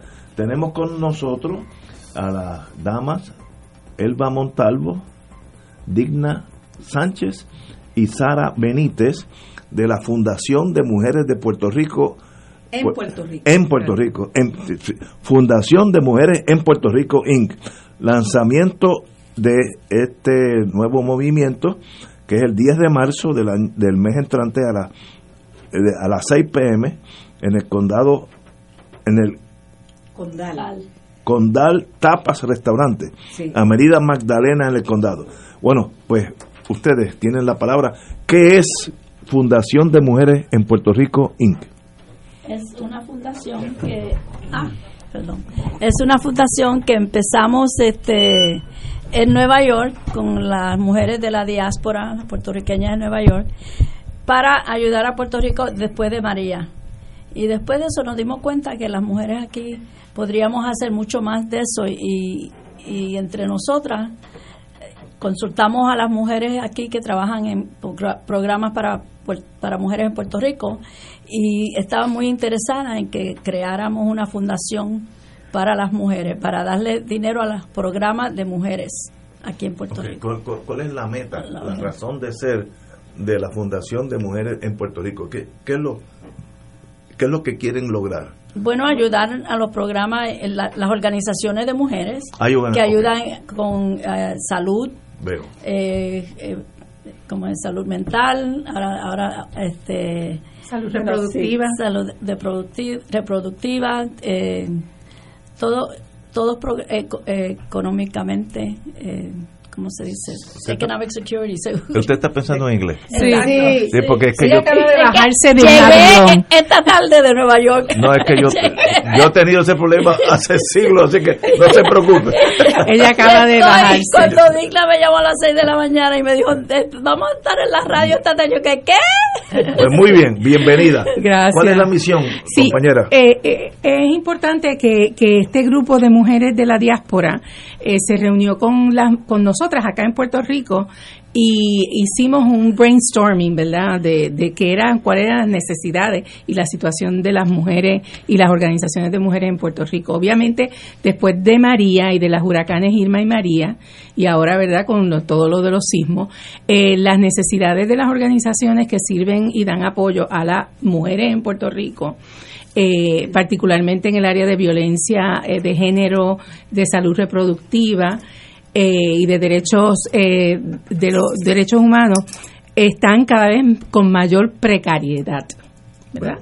Y esta fundación surge a partir de ese reconocimiento de esa precariedad y de cómo podemos entonces las mujeres de Nueva York y las mujeres de Puerto Rico unirnos para trabajar un proyecto único en Puerto Rico, que es una fundación de mujeres para mujeres con mujeres, y el objetivo es que podamos apoyar económicamente eh, proyectos de grupos eh, emergentes de mujeres en las comunidades como ha surgido después de Irma y María, eh, muchas mujeres proyectos de mujeres liderados por mujeres en las comunidades, también a las organizaciones que existen y que obviamente están supliendo eh, un servicio que no da el gobierno en estos momentos, pero que además de eso se ha eh, agravado con la situación fiscal, donde se ha retirado muchísimo del dinero que antes recibían estas organizaciones. Sí, yo quería decir un poquito más porque cuando el Digna, Sánchez, para ir a identificar. Este, eh, cuando la idea comenzó, no es que lo organizamos en Nueva York, sino que vino una petición de mujeres en Puerto Rico y Elba y yo estábamos allá en Nueva York y de ahí comienza el desarrollo de una idea de hacer un esfuerzo conjunto entre mujeres de la diáspora puertorriqueña y hay algunas otras latinas. Eh, no son todas puertorriqueñas las que están en la diáspora en apoyo a las mujeres en Puerto Rico. Y la razón por la cual decidimos que es Fundación de Mujeres en Puerto Rico es porque aquí hay mujeres inmigrantes y si dábamos el nombre de mujeres de Puerto Rico, pues dejaba a esas mujeres fuera. O sea, esto es una organización muy inclusiva muy preocupada por la situación de las mujeres en Puerto Rico, de todas las mujeres en Puerto Rico, y por eso es que nosotros eh, conjuntamente, que yo creo que es ejemplo de lo que ha pasado ahora eh, con la diáspora puertorriqueña a raíz de los huracanes y los terremotos, que la diáspora se ha lanzado eh, en solidaridad, pero activa eh, con el pueblo de Puerto Rico. Y, ese es el impulso que había detrás de la organización de ahora que me Elba está hablando Elba Montalvo y ahora que me, me, volvió un poco el español. Muy bien. Este, se, apeó, se apeó del avión. Del avión y llegué a San Juan. Lo, lo importante de, de, de, cuando empezamos la organización eh, pensando en, en, desarrollar esta esta fundación en, en Nueva York era que no era que nosotros tenemos la solución para Puerto Rico, eso era muy importante. Y que si era algo que las mujeres aquí de veramente querían ser parte. Por eso la, la, la, la junta de directores es cinco mujeres de acá y cuatro de allá, porque pensamos que el dinero que vamos a recaudar es para que se quede aquí en Puerto Rico y Puerto Rico, las mujeres aquí en Puerto Rico son las que tienen la solución para los problemas aquí y nosotras podemos ayudar con eso, las de la diáspora. Y este lanzamiento es el 10 de marzo eh, a las 6 de la tarde en el Condal. Condal. Tapas Restaurante, Avenida Magdalena 1104. Sí. Todos los que conocemos el condado saben exactamente dónde estamos. Sí. Es el 10 de marzo 6 de la tarde, en el Condal Tapas Restaurante Avenida Magdalena. ¿Cuál es la misión de ustedes en ese lanzamiento? ¿Qué, ¿Se reúnen para qué? Bueno, es importante que reconocer, ¿verdad?, que la dueña del restaurante eh, nos ha ofrecido este espacio y incluyendo este ya ya como se llama verdad Salinas, Salinas este espacio para nosotras eh, muy gentilmente, así que va a haber tapas y va a haber este cava.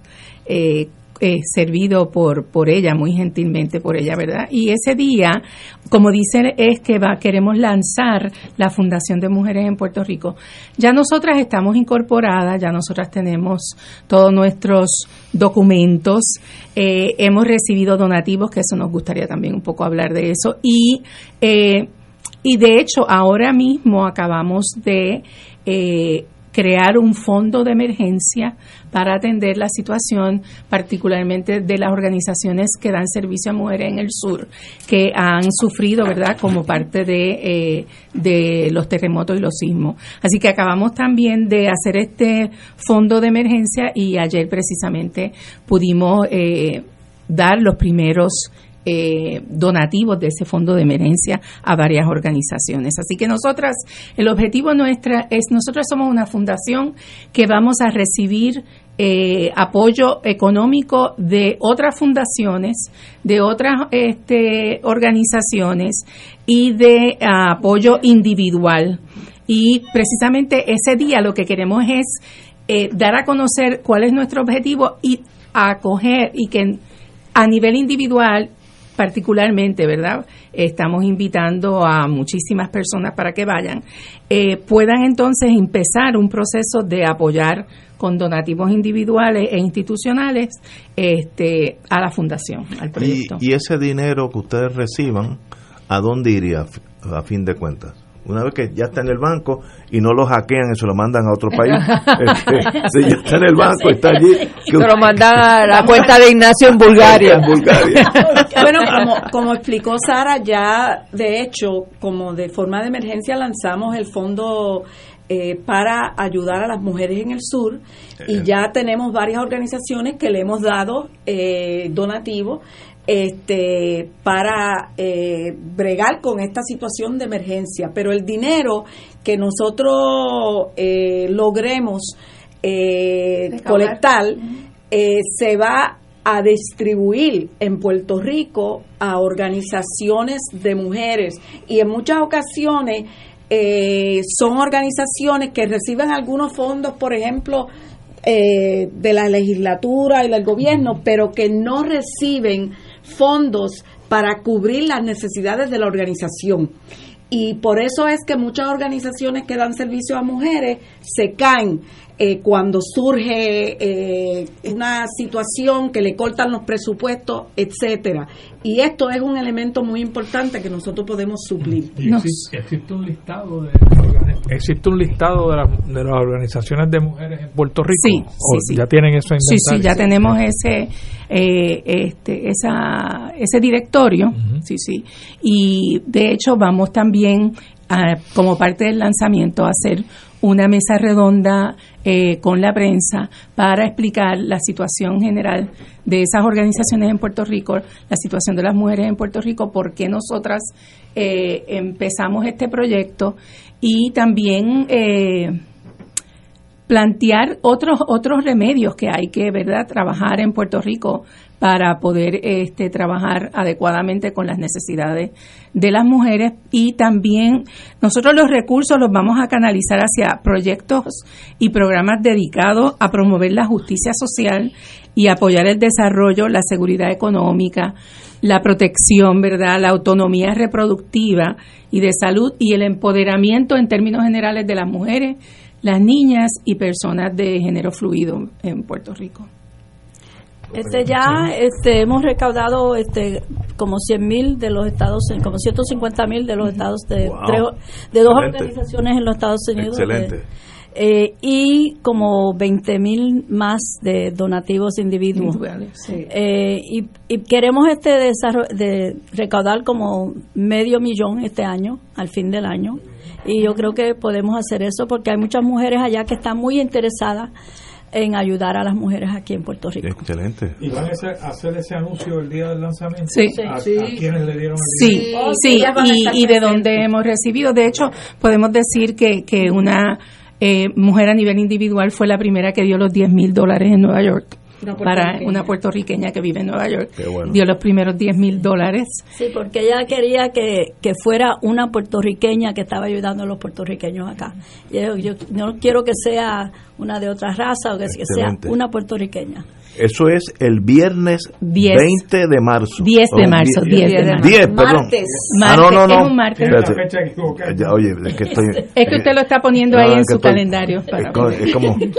Estoy, muy tenso con lo de Bulgaria, así que...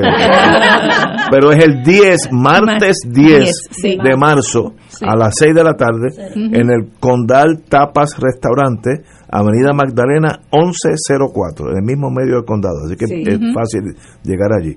Pues señora, un privilegio tenerlo, qué bonito que haya gente tan buena en este mundo, ¿verdad? Que es. hay esperanza porque ustedes existen, así que Yo la, yo la mi- mis felicito porque verdaderamente están llenando un vacío eh, y han podido identificar una necesidad eh, y que sea y que sea eh, para varias organizaciones, varios proyectos es, es importantísimo Sí, porque muchas veces el problema es que, que hay muchos pequeños grupos trabajando eh, sin coordinación entre sí y me parece que a través de la Fundación de Mujeres en Puerto Rico eh, se puede entonces eh, tratar como de ayudar a, a que se cree esa colaboración al, al poder verse que, que todas están nutriéndose de lo que ustedes puedan aportar en términos no solamente de dinero, sino de, me imagino que están pensando también en traer recursos, Recursos, para, sí. para adiestramiento de las Oh, mujeres, sí, de sí, poder este salir, ideas. sobre todo salir de la pobreza Sí. y de la marginación que, desarrollo económico es que es esencial. esencial para las mujeres. Y, y han logrado,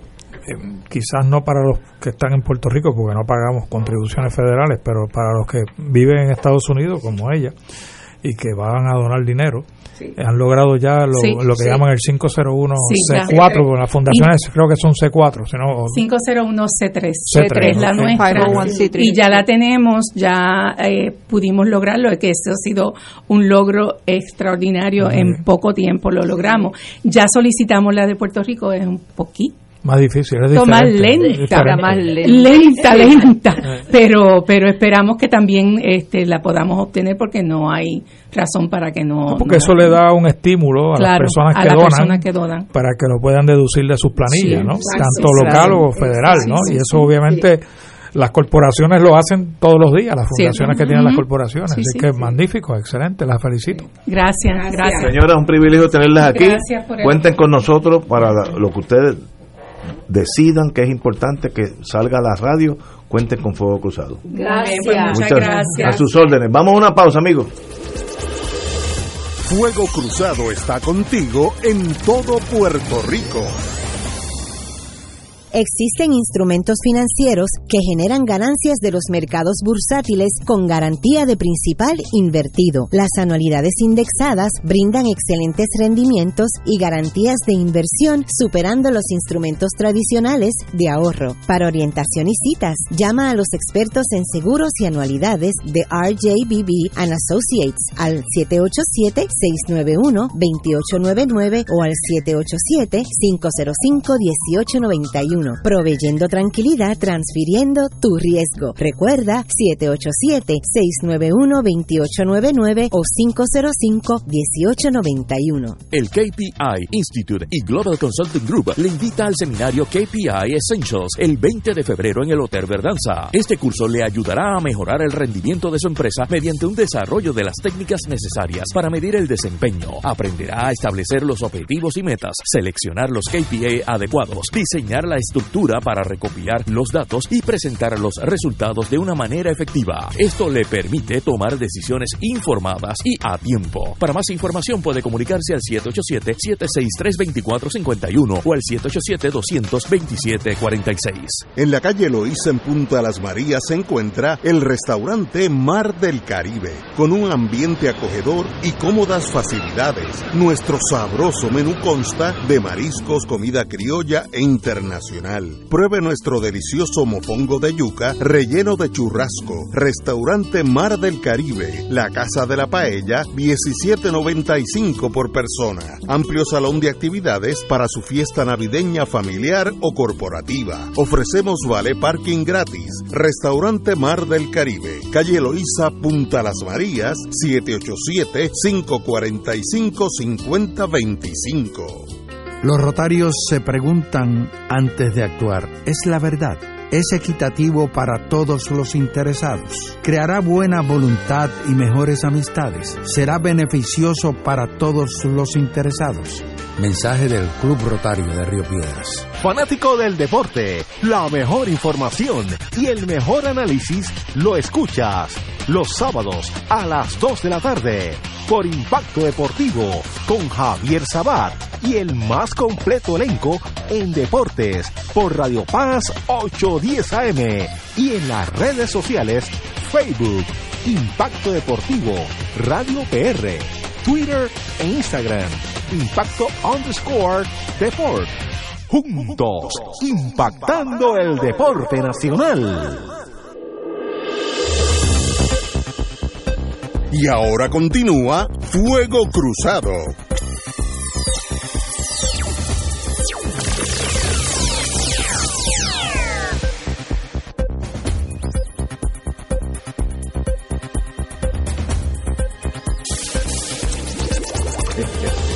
Amigos y amigas, regresamos a Fuego Cruzado, compañera.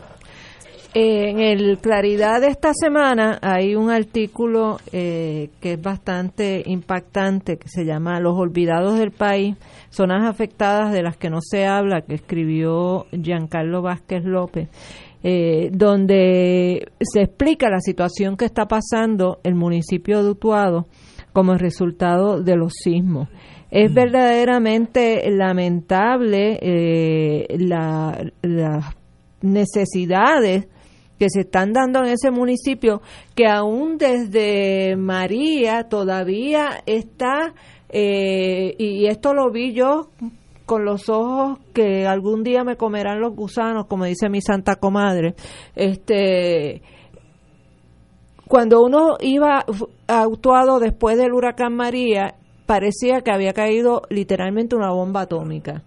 Eh, la destrucción no solamente del paisaje verde, sino de, de la, de la infraestructura, de las carreteras, eh, era una cosa impactante. Eh, había que tener corazón de hierro para no conmoverse.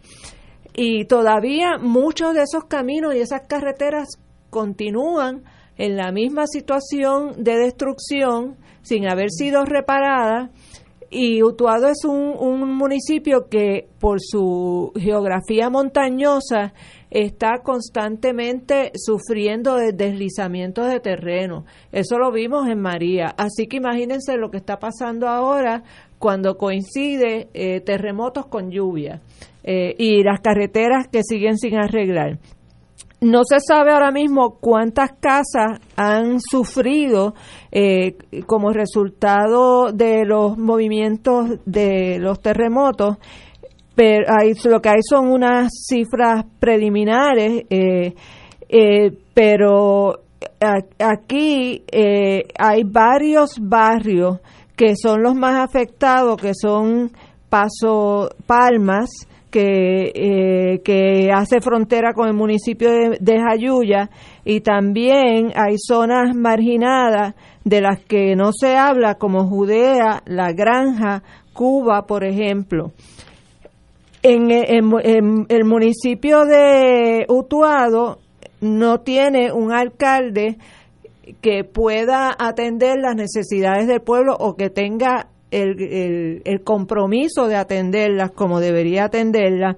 Y como resultado de eso, la, la comunidad se tuvo que organizar en lo que se llama el Centro de Apoyo Mutuo de Utuado, el CAMU, que se formó después del huracán María en respuesta a la mala organización gubernamental a partir de la convicción de que la autogestión y el empoderamiento de las comunidades es lo más que hace que nosotros como pueblo podamos seguir hacia adelante.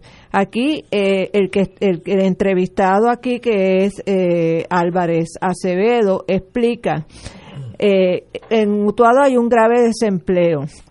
Aparte de la fábrica de tela, la Universidad de Puerto Rico, el municipio, las oficinas de gobierno, supermercados, restaurantes, las posibilidades de empleo para jóvenes profesionales son limitados. No hay ni recreación para los niños. En lo que respecta al tema de la recreación para niños, señaló que no hay ni una escuela de arte, no hay clases de música, no hay ningún taller cultural que promueva el empoderamiento de los utuadeños, no hay ligas infantiles de ningún tipo de deporte. Eh, y entonces el turismo interno que existe eh, está desarrollado principalmente para la gente que no es de Utuado. Eh, Así que, eh, y es, eh, la luz se va constantemente en Utuado. Este, y esta es la situación que están sufriendo los utuadeños eh, sin un gobierno municipal del cual pueda depender, un gobierno estatal que ni por, allí no pasa ni por equivocación, gobierno federal probablemente no sabe ni dónde queda Utuado, eh, y lo único que han podido hacer es ellos organizarse eh, como hayan como han podido verdad para atender eh, las necesidades que tiene ese municipio eh, que, que son graves son apremiantes. De hace ya 10 años no hay ningún deporte recreativo para los niños. Así que imagínense ustedes en la precariedad que se están creando, criando esos niños del municipio de Utuado y, y qué estamos haciendo eh, los Muy puertorriqueños por ellos. ¿Y, y, y los incluyeron que tú sepas, Vilma, en la, en la declaración de desastre ahora de terremoto o, o no? No desconozco. No, no, yo, No yo- está- Aquí está en el- por lo menos en el artículo no lo, no lo menciona. Utuado es el municipio más grande de Puerto Rico, si no Ah, entonces equivoco. tienen dos hidroeléctricas, pero la luz se pasa yéndose. Hay dos hidroeléctricas allí en el lago. Es que yo, lo que estamos viendo, y, eso es bien difícil de aceptar y muy difícil de corregir, lo que estamos viendo, desde que en Puerto Rico empezó a salir la manufactura de Puerto Rico, a emigrar, Puerto Rico ha entrado en una picada de pobreza que es irremediable. Como, por ejemplo, yo llegué a Puerto Rico con una 936 y en ese momento GE tenía, General Electric tenía 23 plantas de producción. Había gente que hace 30 años ganaba 47 dólares la hora, los tool and die makers, trocaleros en español. Eh, había gente que soldaba con, con microscopio eh, de, lo, de lo delicado que era, ganaban 20, 30 dólares la hora. Eso desapareció, eso Totalmente. desapareció. El, De el las partido se encargó de, de, de Bueno, sí, destruirlo. eso fue un error mayúsculo. De un error- desaparecerlo. El un mismo de error- Maravilla. No, El no, un error ma- Maravilla. mayúsculo. La, la historia es como es. De 23 plantas, hoy GE tiene 3. Westinghouse tenía 12, hoy tiene 0. Digital tenía 3 grandes, que eran como 15 pequeñas, hoy tiene 0. Si, si tú le sacas a un país su base productiva, sea agrícola, sea manufactura, lo que sea, tú destruyes el país y nosotros, eso que tú estás leyendo de Utuado, se va a multiplicar casi para toda la isla. Eh, ese es el otro problema, que lo- los agricultores se están yendo de Utuado porque simple y sencillamente lo perdieron todo después del huracán Después María y no han recibido el apoyo del gobierno para, para poder reponerse. Y, y entonces volvemos al problema de la seguridad alimentaria en Puerto Rico. eh, Pero- que debería ser como una emergencia nacional declarada por si tuviéramos algún dirigente con legisladores en el Capitolio. Pero es que el gobierno, digo, el gobierno bota dinero con ganas. Eh, ahorita estamos hablando de los 2.6 que se fueron a Dios sabe dónde. Así que dinero se vota. Pero Puerto Rico no tiene dinero para hacer lo mínimo que hay que hacer para mantener a la montaña de Puerto Rico en un nivel de vida más o menos razonable. No, no estoy diciendo bien, razonable. Eso es cataclísmico, penoso y una realidad. Y eso no lo brinca un chivo, no importa quién gane en noviembre, eso va a seguir así, porque la planta que estaba allí antes, que producía para ese pueblo eh, dinero, eh, como dije, sueldos de verdad, muy buenos empleados que tenía General Electric en Puerto Rico, ya no están. Y muchos de ellos se fueron con las mismas compañías a otros países. Eh, de aquí se fueron a China a empezar las plantas en China. Eh, Frank López, que en paz descanse, fue uno de ellos. ¿Cómo tú remedias esa realidad excepto aceptando que Puerto Rico no va a ser lo que fue y va a ser más y más pobre? No veo cómo brincar ese... ese eh, ah, que tú me dices que el gobierno malgasta dinero, estipulado. Que se puede... Si fuera un gobierno más eh, con más controles, podría obtener 40 millones más, que ahora mismo se van en la nada, estipulado.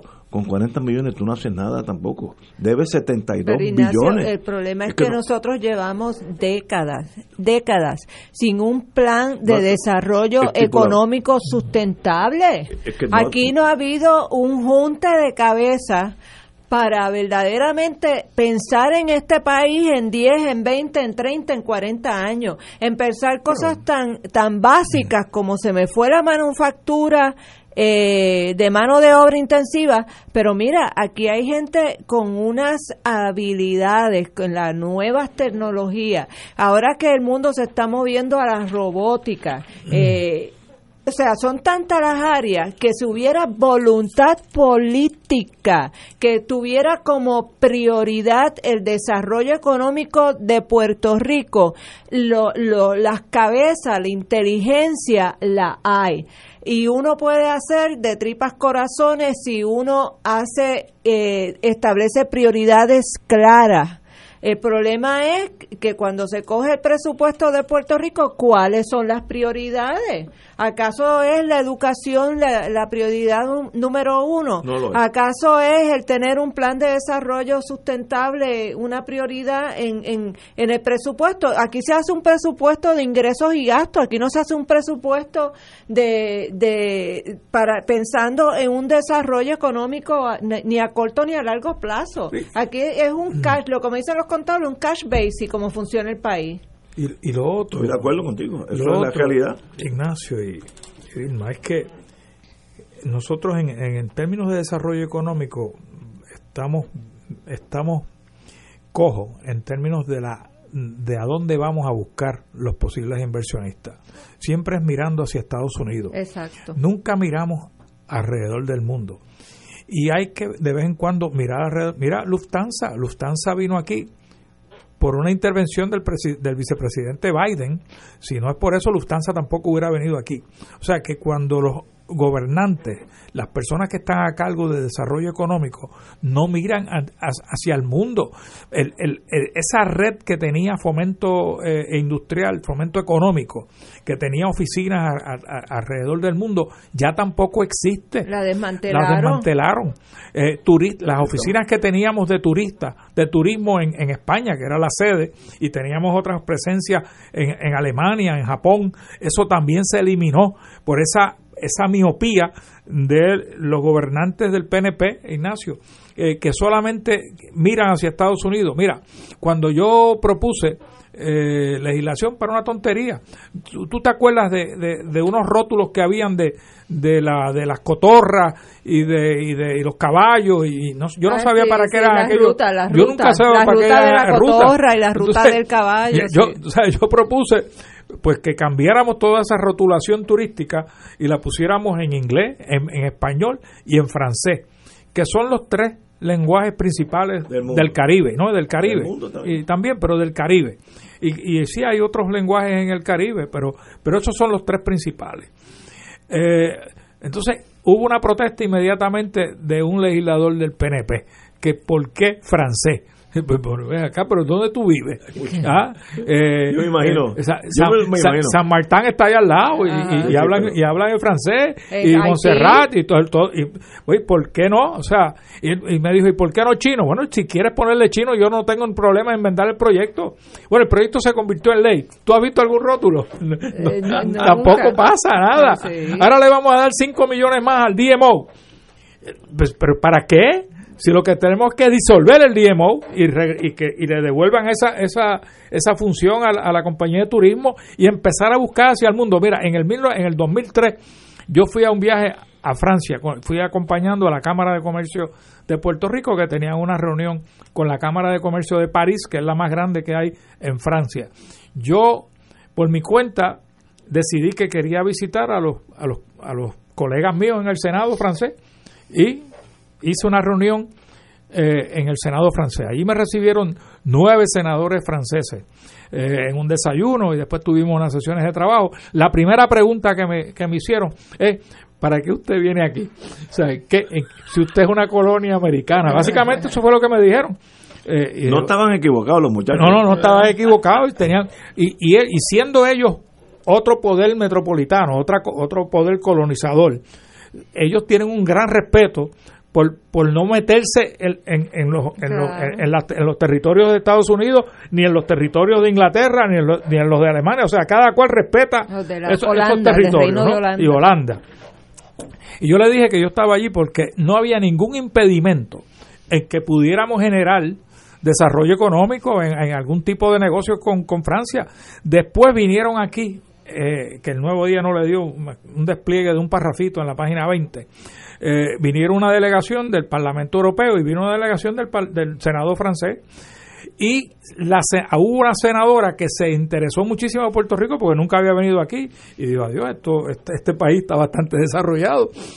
Y ella cuando regresa a Francia se reúne motu propio porque yo no le pedí nada, yo le dije del interés que teníamos en general eh, inversionistas franceses que vinieran a Puerto Rico, eh, invirtieran dinero. Se reunió con la gente de Michelin en Francia, ella, porque eh, era una senadora francesa y en su distrito estaba la sede de Michelin. Me llamó posteriormente para decirme que, la, que había hablado con ellos, que tenían un gran interés en reunirse con la gente que bregaban con el desarrollo económico de Puerto Rico. Hablé con Fomento Económico y ahí quedó la gestión de Michelin. O sea, es que, ¿por qué? No te voy a decir, yo, yo, yo te lo puedo decir el movimiento estadista tiene un complejo de inferioridad bárbaro y es que yo me tengo que reasegurarme todos los días que yo soy más americano que los que nacen en Wisconsin. Por tanto, si tú traes aquí la Michelin, es un, un paso hacia la libertad y la, y la república, porque Michelin no es americana. Eh, o te traes B. Goodrich o no te traiga nadie. Y eso es un, error endémico dentro del PNP. Eh, ¿Por qué nosotros no pertenecemos a la Asociación de Islas del Caribe? Eh, la Asociación de Estados Caribeños. no, nosotros somos parte de Estados Unidos. Yo me acuerdo de ese, debate, era un, hace dos o tres gobiernos PNP. Eso nosotros no tenemos, nosotros no tenemos nada que ver con el Caribe, nosotros somos Estados Unidos. Mire, si usted se, si usted está seguro que usted es proamericano o es estadista, yo puedo pertenecer a la Confederación del Caribe, a, ir a visitar a Cuba o al que sea, porque sigo siendo americano. Pero como tú tienes un complejo de inferioridad, tú quieres reasegurarte que, mira, chacho, todo eso, mire que los franceses, esa gente son comunistas. Mira, Tienes esta cosa eh, ilógica, torpe. Otro proyecto que radiqué para estimular. Yo cuando fui a República Dominicana a un viaje me di cuenta habían unos europeos pagando en la barra o en el, o en el restaurante, pagaban en euros. En euros, sí, sí. yo digo, no, es acá, ¿y por qué no podemos imitar eso y hacerlo en Puerto Rico? Eso es una buena medida para estimular, facilitarle al europeo venir a Puerto Rico y no tener que estar bregando con el cambio de moneda. Radiqué un proyecto para que los turistas europeos pagaran que un euro, muchacho, por poco te lincha. No, muchacho, que si eso es difícil, eso es, eso es dificilísimo hacer. Cambio, no, hombre, no, chico. Y porque viene el ah. miedo, si yo acepto el euro, quiere decir que estoy rechazando el dólar eso es complejo de inferioridad y mira, es, una muralla durísima. Es peor, que eso, Ignacio, porque ¿cuál es el plan de desarrollo económico del PNP? El plan de desarrollo económico del PNP es mantener a la gente pobre para poder pedir más fondos federales. mientras más pobre mientras más pobre sea Puerto Rico, es mejor para el PNP. Otro proyectito son proyectos que uno viajando se da cuenta de las cosas que pasan en otros países y me dice, pero cuando tú vas a España o cuando vas a Francia o cuando vas a cualquier país europeo, tú compras mercancía en las tiendas. y después, ah, no, no, no, no está exenta, este, te, dan un, te dan un voucher y tú vas al aeropuerto y te devuelven el IVA que tú pagaste. Pues yo radiqué algo parecido para que te devolvieran el IBU a los turistas que compraran tiendas, un plan voluntario de las tiendas que quieran participar, donde le pones un sello en, la, en la vitrina, aquí se devuelve el IVA si, si compras más de 100 dólares. El IVA. El IVA. Bueno, el IVA es el caso nuestro, ¿no? Porque aquí no hay IVA. Pero entonces, el primero que se opuso? Hacienda. Que eso era muy difícil de implementar. Y si lo único que necesita es una oficinita en el aeropuerto, nada, nada más. Yo experimenté eso por primera vez primera y última vez y única vez en mi vida en Buenos Aires, que compramos una cosa, nos dijeron, llévate este papel. Yo pensé que era un, truco. Y cuando llegué al puesto, me, dieron en pesos. Eh, devuelven el dinero. Me sorprendió que funcione el sistema. Vamos a una pausa, amigos. Fuego Cruzado está contigo en todo Puerto Rico. Febrero sabe a Festival de Claridad. Pronto, del 20 al 23 de febrero, en el estacionamiento del Irán Bison, dedicado al patriota José Enrique Quique Ayoroa Santaliz. La mejor y más completa feria cultural del país. Música, artesanos, exhibiciones, libros, teatro, cine, deportes, gastronomía, charlas y eventos para niños. Te esperamos en el Festival de Claridad del 20 al 23 de febrero. Auspician Medalla, Palo Viejo, Vodka Sky, Palo Ready, Cooperativa Senogandía, MMM y Radio Paz. Fuego Cruzado, el programa de más credibilidad en la radio puertorriqueña, es ahora la tribuna abierta de análisis noticioso, con diversas perspectivas que exploran el trasfondo de lo que acontece a diario y cómo nos afecta. Escucha Ignacio Rivera y sus panelistas invitados de lunes a viernes en Fuego Cruzado en transmisión diferida a las 10 de la noche por Oro 92.5 FM. ¿Sabías que existen cooperativas de trabajo, agrícola, vivienda, transporte, supermercados, farmacias, comunales, juveniles, entre otras?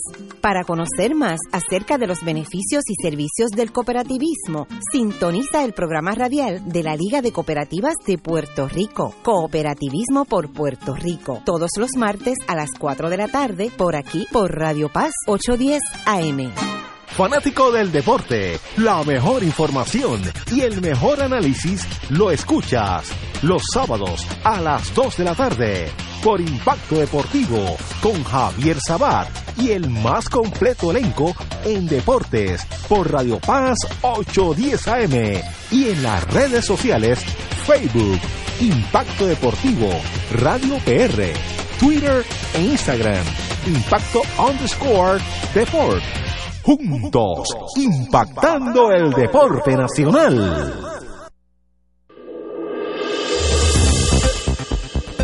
Y ahora continúa Fuego Cruzado.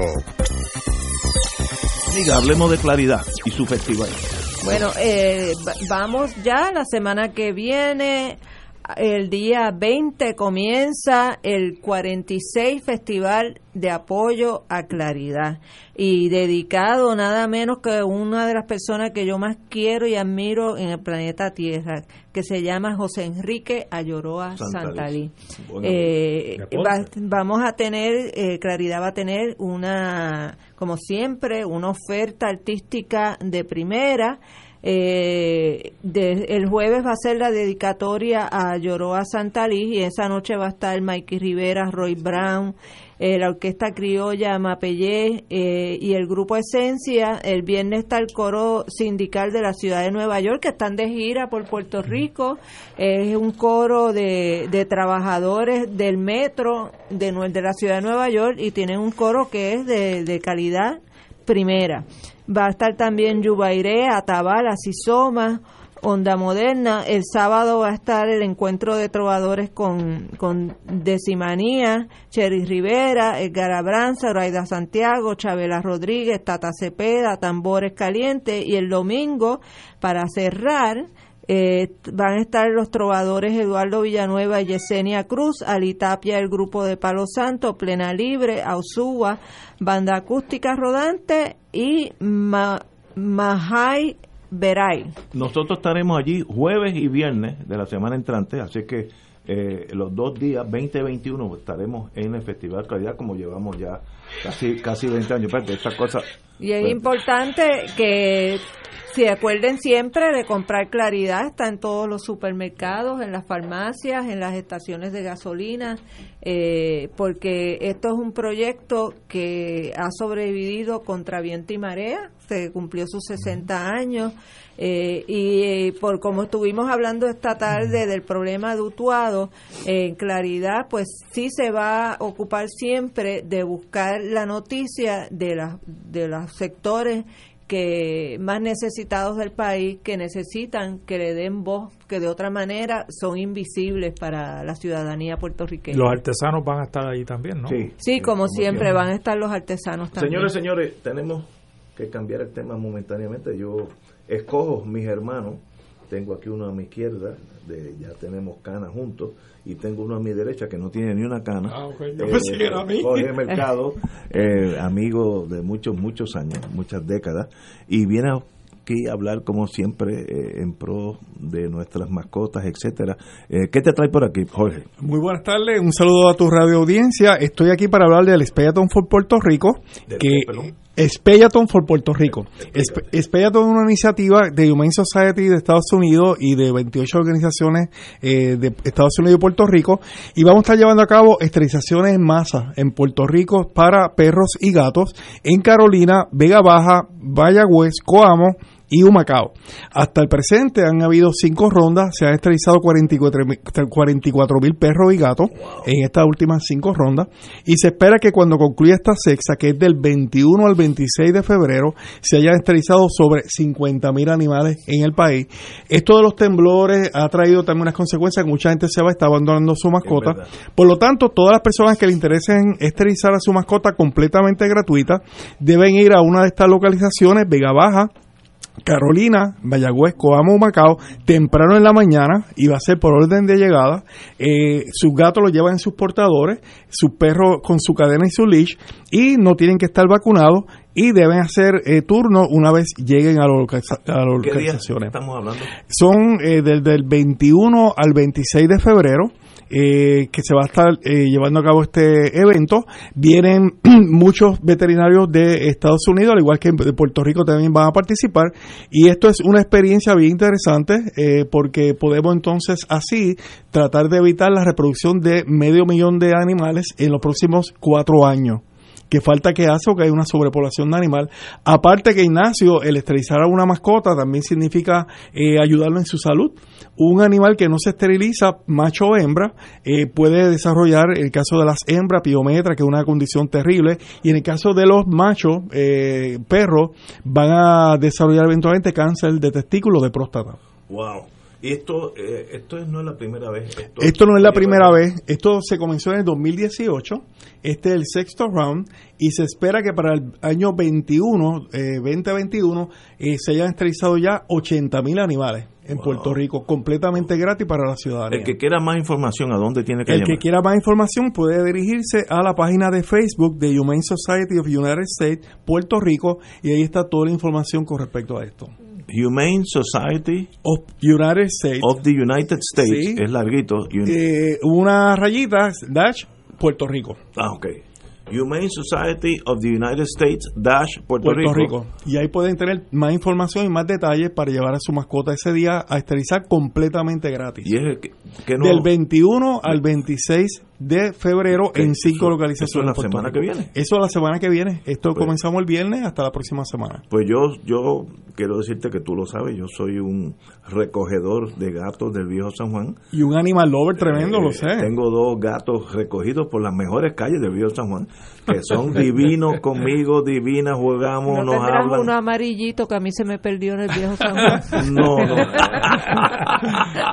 yo, yo cogí dos gatos y me quieren, nos quieren a mi esposa y a mí duermen con nosotros y hubieran tenido una vida espantosa en el viejo San solitos, eh, ya están esterilizados los dos, las dos, y han sido parte de mi vida. Así que eso que tú estás hablando aquí es importante, eh, cuidar a los, a los, a, los, a las mascotas nuestras y la calidad de vida, pues ayudarlos en todo lo posible. Aquí, aquí lo importante es que Puerto Rico continúe creciendo como una sociedad compasiva con nuestros animales, que falta que hace.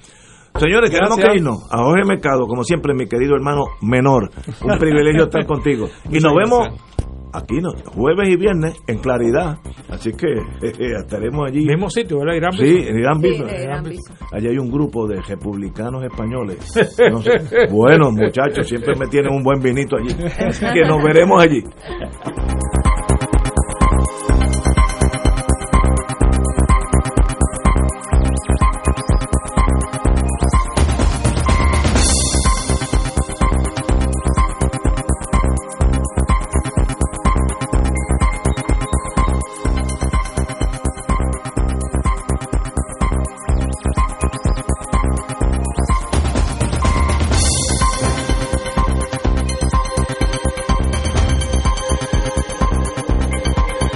Esta emisora y sus anunciantes no se solidarizan necesariamente con las expresiones vertidas en el programa que acaban de escuchar.